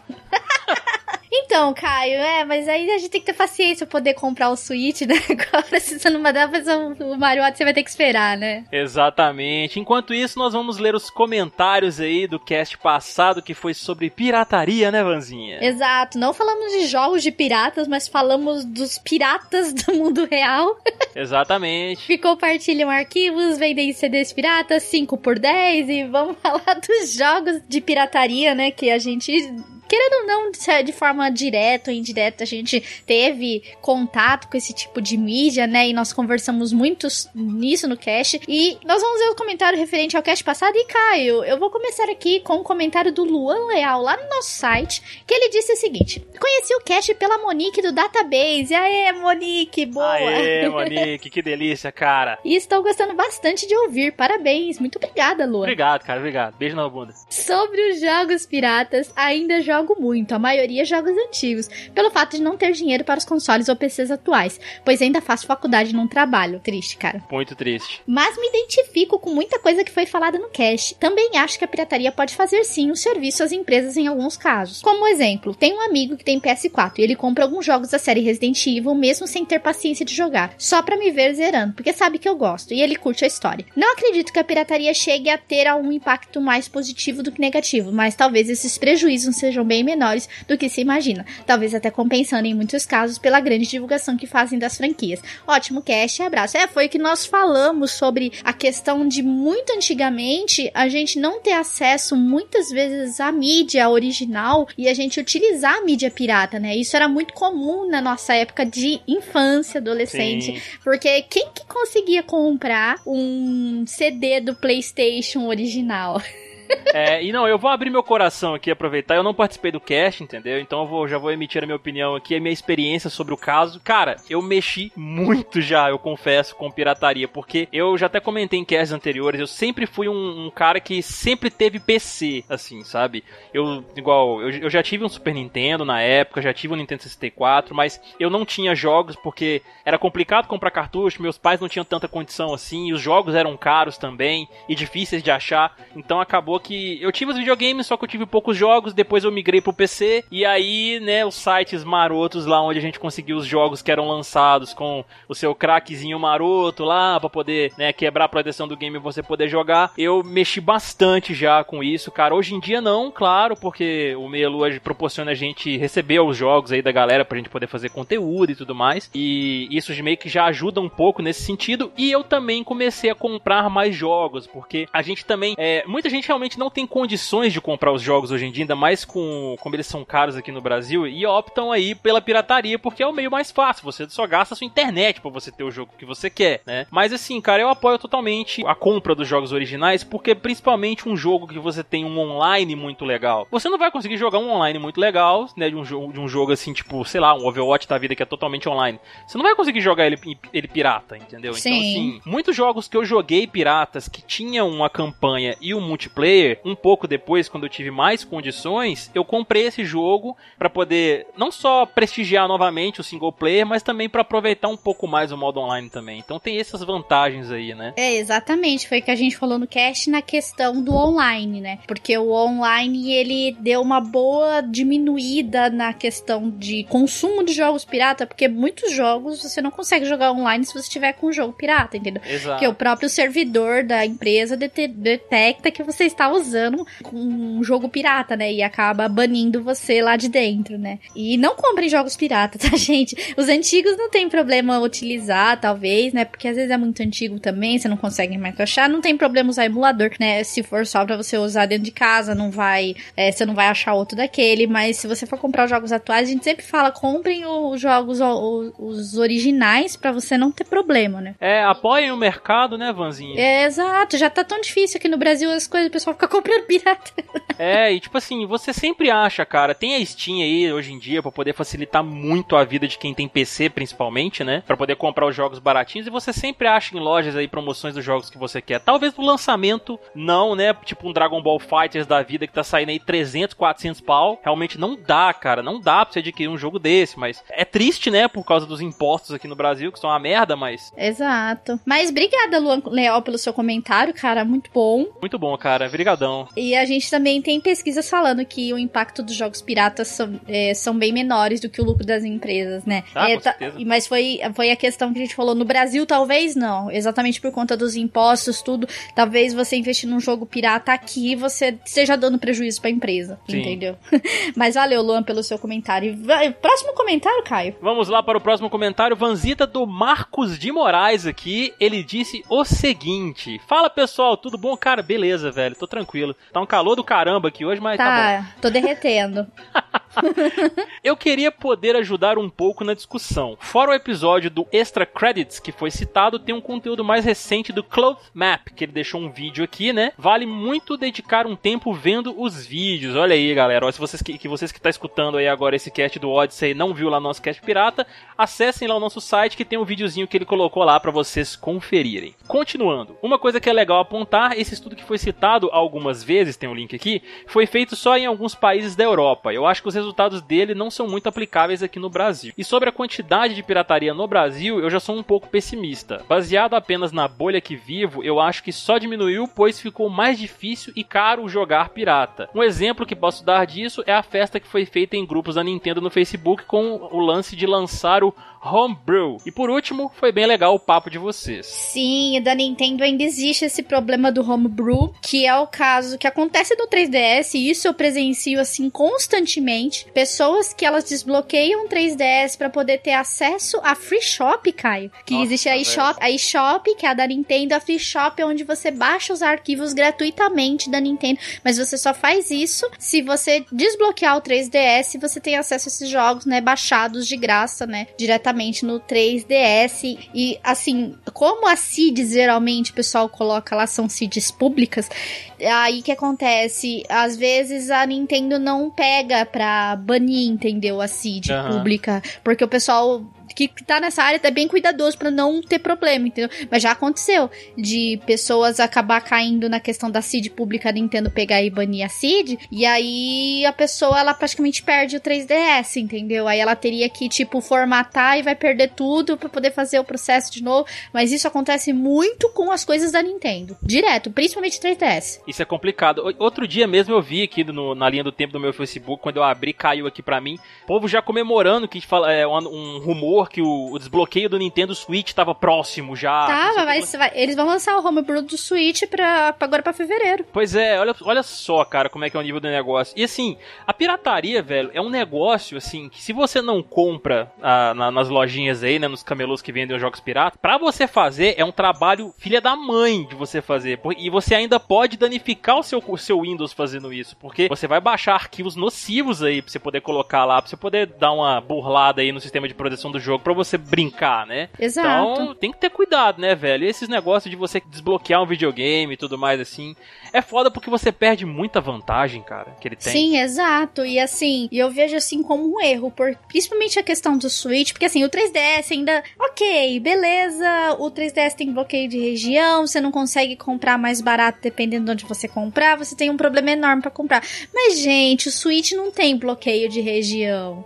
Vocês É. podem pegar a loja mais barata, pesquisar no, no Google, ver a loja mais barata que você pode comprar um jogo mais em conta, entendeu? Tipo, não custa nada desembolsar. E aí, aí o pessoal fica assim, tipo, ai, mas aí a Nintendo não volta e tal, tal, mas você, a, a comunidade mesmo não contribui para que isso não aconteça mais. Então, assim, eu prefiro, às vezes, tipo, ficar um tempão juntando dinheiro. Às vezes eu não tenho, eu não tenho uma coletânea de jogos imensa, entendeu? Tanto é que pro 3DS eu só tenho Pokémon. Eu não tenho uma coletânea de jogos enorme. Mas assim, o que, que eu faço? Aí, o negócio é você pegar, juntar dinheiro, juntar cada moedinha que você tem pra você poder comprar aquele jogo que vai lançar, entendeu? Aí eu acho que vale a pena, mas o pessoal às vezes abusa, entendeu? E às vezes não joga nem metade do que tá ali. É, com certeza. Então eu, eu acho meio injusto, entendeu? Disso aí. Sim. Ah, bacana. Muito obrigado aí, Marcos de Moraes, pelo seu comentário, meu querido. Continue comentando. Muito bem, agora eu vou ler o comentário do Marcelo Neves. Ele disse o seguinte: Olá, galera delícia. Olá, Marcelo, tudo bem? Como tá os estudos? Delícia. Excelente cast, como de costume. Mas gostaria de adicionar uma informação. Alguém comentou no decorrer do cast, não lembro quem, que o jogo pirata estragava o canhão do PlayStation. Bem, a verdade é que até os originais também estragavam. Gente, o canhão do PlayStation ele tem um tempo de vida também, né? Você ficar o Sim. dia inteiro jogando também, você gasta o canhão, né? É, o- Nos primeiros modelos do videogame, esse canhão era feito de resina. E isso era o que ferrava, porque tirar e colocar qualquer CD com o tempo o desgastava, deixando o CD frouxo e nos fazendo ter que pôr o PlayStation de cabeça para baixo. Depois eles resolveram isso com um canhão de alumínio, porém a mídia pirata podia estragar o leitor de outra forma. Mídia de baixa qualidade força mais o leitor e aquelas impressões que faziam em cima do CD, se de péssima qualidade, 99% delas, também dificultam a leitura. Então, sim, mídia pirata pode estragar o videogame, mas não o canhão dele. Outra coisa que ninguém falou foi da pirataria do GameCube. E, meus amigos, essa era a pirataria mais hardcore que eu recordo. Aqueles discos dele eram mini DVDs. Você tinha que desmontar a carcaça do GameCube, já que os DVDs normais não cabiam ali, e gravar os jogos em DVD. Lembrando que ainda tinha a limitação de até onde o leitor se deslocava. Então, nem tente gravar mais de um, um giga e meio no DVD, que o leitor não vai alcançar essa área para leitura. Vou deixar uma foto de como a parada ficava. Não tive um GameCube, mas meu vizinho teve e fez isso. Putz, dava medo de quebrar a parada só de ver. Aí ele deixou a fotinha aqui. Nossa, cara, olha isso. O videogame todo aberto, velho. Nem, nossa, cara, olha isso, tipo, literalmente ele pegava de dentro do, tirava toda a arquitetura mecânica de dentro do videogame, tirava aquela casca, aquela capa e deixava o videogame só nisso, gente, que perigo. Nossa, que medo, cara, que medo. Eu, já- eu, eu, quando eu usava PC antigamente e deixava aquela lateral do gabinete aberta pra ventilar, eu já ficava com medo. Imagina fazer isso com videogame. Nossa, misericórdia, credo. Jesus Christ! Coragem. Como diz aquele meme, aqui tem coragem. É que é a verdade aí, tá vendo? Gente, não façam isso em casa. Não façam isso em casa, crianças. Obrigada, Marcelo Neves, pelo seu comentário. Brigadão, meu querido. Vamos pro próximo comentário aqui. Faz tempo que eu não leio esse cara, Darley Santos. Olha aí. E aí, Darley? E aí, meu querido, ele disse aqui o seguinte: Convivo com pirataria desde os meus tempos do SNES. Do tempo do PlayStation 1, só o disco demo era original, o videogame era desbloqueado. Meu PS2 tive que desbloquear para poder comprar e jogar qualquer jogo que eu quisesse, mas a maioria dos meus jogos de PS2 são originais. Já meu PS3 e todos os jogos são originais. Igual vocês falaram, a atitude foi mudando. Hoje faço questão de comprar original, mas de fato a, pira- a pirataria eh, mas de fato a pirataria parece ter moldado muito nossa cultura gamer. Exato. Cara, realmente, esses videogames de antigamente que não dava suporte a jogar online com a galera e tudo mais, pô, realmente o índice de pirataria neles era muito maior, porque era simplesmente uma você pegar e jogar o jogo single player e acabou, né? Então, sim, aí, aí incentivava ainda mais a pirataria. Aí com, a, com a, o PS3 vindo aí, reforçando mais o online, o Xbox 360 também, tem muita gente que tem esses videogames desbloqueados. Eu mesmo sou um deles. Eu tenho o PS3 desbloqueado aqui, meus amigos. Eu tenho, eu confesso para vocês, gente. Mas assim, eu não uso praticamente mais o meu PS3, né? Hoje em dia eu tenho PS4 e Xbox One aqui. Então, tipo, eu não sou, não seria nem louco de desbloquear eles hoje em dia, sabe? Eu prefiro muito mais ter os videogames originais. É que nem o Darley falou, cara. A atitude ela vai mudando. Assim que você, à medida que você vai trabalhando, vai evoluindo, vai tendo seu dinheiro e tudo mais, você começa a valorizar também o mercado de jogos, principalmente, que é uma coisa que a gente ama pra caramba. E a gente quer ter os negócios bonitinhos, certinho, aquela mídia física linda, maravilhosa ali te olhando naquele cantinho. Ai, que delícia, cara. Então é importante, gente, comprem a mídia original. Exatamente. Muito obrigado, Darley Santos, pelo seu comentário, meu querido. Delícia te ler novamente. E eu vou ler o último comentário do site nosso aqui do Meia Lua, que é do Tô Desistindo. Que ele não desiste, não. Tô desistindo. Você não desiste nunca, né, cara? Esse, esse cara é brasileiro mesmo. Nego prevenido baixa banana via torrent e por direct link. Pra ter certeza de que o MD5 da banana vai bater. Fazer logo meu estoque de banana e providenciar estudos para garantir que banana dê até em Samambaia. É, pois é, é né? Porque eu falei que a, a, banana não tem semente, pode ser que um dia que ela acabe. Eu falei semana passada. É. e aí ele falou assim: perna de pau, tapa olho, pera, vou buscar meu papagaio. De pirataria não entendo, mas convivi com vários jogos legais pirateados. Sinceramente, o único jogo original mesmo foi o Brick Games com milhões de jogos, é verdade. e um jogo chamado Delta Force. Meu último Piratex foi Devil May Cry Definitive, que não roda nem a pau. Parece que é bug do próprio jogo. Já consertei o de não abrir, mas o de fechar no logo da capa. Eu até pretendia comprar se o jogo fosse tudo isso mesmo. Só não roda o Piratex consertado, imagina o original que tá cheio de reclamação na Steam. Ia comprar o cartãozinho de presente no valor de alguns jogos na promoção. E então concluiria a compra e finalmente seria feliz com o meu bebê e os meus jogos do coração. Mas já que não vai, deixa quieto. Ou como diria o Enzo, Fugueirabout. Ok. Fugueirabout. Aguardando impacientemente os próximos casts. Muito bom tu desistir, não é isso aí, cara. Tem que, evi tem que evitar comprar jogos piratas, mas assim, com o tempo você vai conseguindo, cara. É, é, tem que ter aquela paciência. Eu tive muita paciência, cara, até conseguir todos os jogos que eu tenho hoje. Eu tive paciência, ganhando um aqui, outro ali. Aí eu, eu tô com uma boa biblioteca. É, e, e aos pouquinhos você vai juntando dinheiro e vai comprando seus joguinhos, cara. Até porque ninguém tem tempo de jogar o tanto de jogo quanto gostaria, né, Caio? Porra, com certeza. Cara, hoje em dia eu, eu falo com, com meus colegas aqui do Meio, meus amigos aqui. Eu, eu, cara, eu tô começando o jogo e não tô terminando, velho. Tá desse tipo. Porra, Caio. Tá foda a vida, cara. E rapidinho, vou um comentário adicional sobre o que ele falou aí do, do Devil May Cry não rodar nem a pau. Isso me lembrou um jogo que eu tentei piratear muitos anos atrás, cara, que foi o jogo do Constantine. Eu lembro até hoje, um jogo de PC. Velho, esse foi um jogo que eu não consegui piratear nem a porrete, sabe? Eu tentei crack aqui, crack ali, baixava de um lugar, baixava do outro, sabe? Perigando fuder meu computador, mas não consegui, velho. Esse é um, um dos outros negócios da pirataria. Tem jogo que você não consegue piratear nem porrete, cara. Não tem. Nossa, cara, é difícil. Então, assim, do mesmo jeito que pode ser tenso você comprar um jogo caro, pode ser tenso você tentar piratear um também, que você pode não conseguir, vai estressar pra caralho. É, é, melhor você pegar o original do que você ter todo aquele trabalho pirata, entendeu? Sim, exato. Mas muito obrigada, tô desistindo pelo seu comentário. E agora, Caio, nós iremos para o site do Deviante, gente. Exatamente. Agora nós vamos mudar de casa rapidão aqui, gente. Vamos atravessar a rua ali rapidinho. Exato. a gente vai entrar no Deviante aqui, na Casa Deviante, que o Meia Lua faz parte também. Vamos ler os comentários de vocês na, no Deviante, né? Já que é, o, nós não estamos lendo por enquanto no República, que não tá acontecendo ainda, mas nós vamos. Nós não esquecemos de vocês, nós leremos aqui no Meia Lua Cast pra dar aquele abraço delícia, vocês ouvirem nossas vozes seduzentes, lendo o comentário de vocês aqui. E, Caio, sua vez. Vamos lá, vamos dar aquela encoxada na galera do Deviante aqui agora. O primeiro comentário aqui é do nosso querido John Silver, ou John LF Silver, como está aqui, o nosso John Prateado. Faz tempo que eu não te leio também, cara, que delícia. Exato, e aí, John Silver, tudo bom? Como é que tá, meu querido? Ele disse aqui o seguinte, Vanzinha. O game na leitura de comentários era chamado de Monster Rancher, sim. Eu tive a sorte de ter ele, no Piratão mesmo. Uai, uai, uai, uai, uai. Ele riu aqui. Quanto ao programa em si, tem um documentário muito bom financiado pelo Vermelho Touro. Não falo o nome de marca sem me pagarem. Olha só, olha só.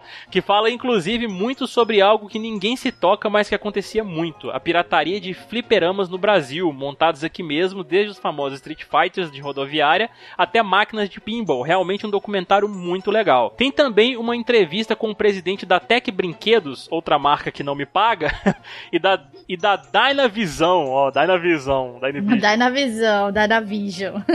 juntos. Realmente acrescenta muito a parte de pirataria de hardware, pois a gente só lembra aqui da época da, do Estação de Jogo 1. Mas pirataria no Brasil existe desde que ele foi colonizado, eu acredito. Pois é, cara, verdade. E realmente o que ele falou, esse negócio dos fliperamas de rodoviária, velho, tinha as versões loucas de Street Fighter que rodava. Você procurar no YouTube aí, vocês acham, cara, as versões loucas dos jogos que rodava lá. Nu. Isso é quando a gente não pegava uns jogos que rodavam loucamente, assim, no, no nosso PC, às vezes, né? Que era totalmente diferente daquilo que era o normal, né? Tudo modificado, esses negócios assim, sabe? Inclusive as ROMs mesmo que a gente pega em emuladores, né? Em jogos, por exemplo, dando um exemplo rápido aqui, o Chrono Trigger do Super NES. Pô, você acha a ROM dele, Ivan, toda traduzida em português, pro português, Brasil. Caraca, velho.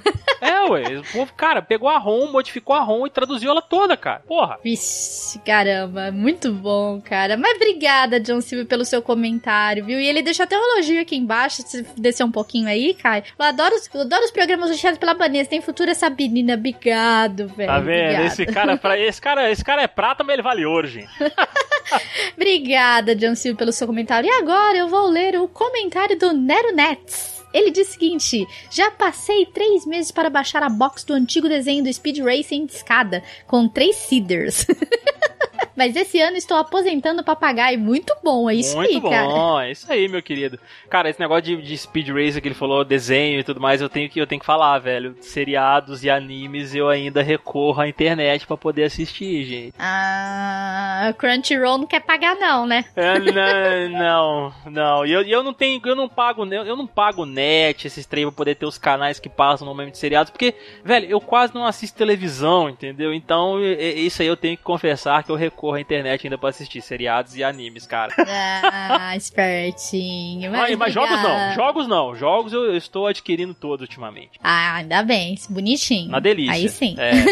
Obrigada, Nero Neto, pelo seu comentário, cara. Vamos lá, próximo comentário aqui, Vanzita, pra finalizar no nosso querido deviante do Gui Castro. Olha aí. Ele disse aqui o seguinte: Só vocês mesmos pra trazer à memória uma coisa tão antiga. Meu extinto PlayStation 1 só funcionava virado de cabeça pra baixo, é lógico, com os jogos de CD prateado de 3 por 10 reais. Caraca, velho, isso era famoso na época, né, velho? Meu Deus. Mas o meu ápice de pirataria memorável foi ter encomendado o Virtual Fighter do Mega Drive em loja alternativa, barraca mesmo, na Praça 14 Bis, Vicente de Carvalho, no Guarujá. Olha aí, ó. Tinha visto toda a avaliação deste jogo na, na Ação Games e, pelo que me lembro, tudo estava com a nota boa para ótimo. Demorou uns 20 dias para chegar, mas aquele pedaço de plástico preto com uma arte de capa desbotada e mal feita fez a minha alegria até colocar ele no console. Que beleza, hein, cara? Ele fez alegria até você começar a jogar, né?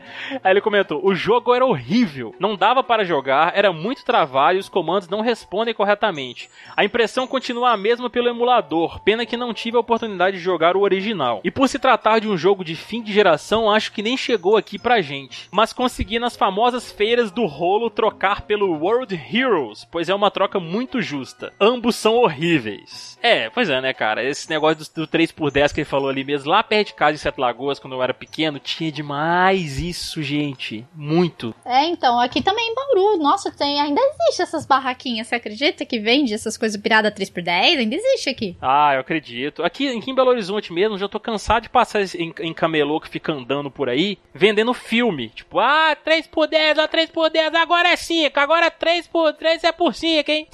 Mas aquele shopping do Camelô tem também muita coisa aí em Belo Horizonte, eu tenho certeza, cara. Oiapoque. O Oiapoque. Sim, tem bastante coisa lá mesmo. Eu sei porque eu já fui lá e eu sei qual é que é o lugar. Sombrio. Sombrio e tenebroso. Lá é sombrio mesmo, e você acha muita coisa barata ali, viu? Nu.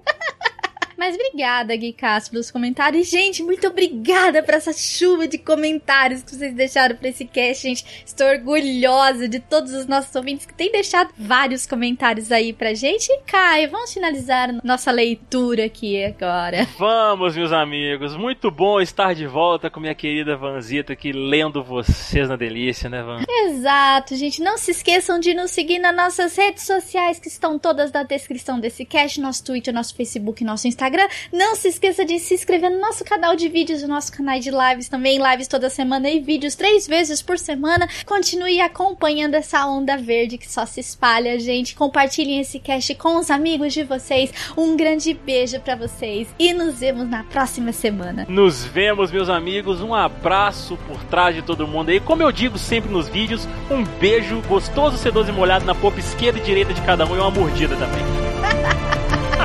Um beijo, gente. Até mais. Até.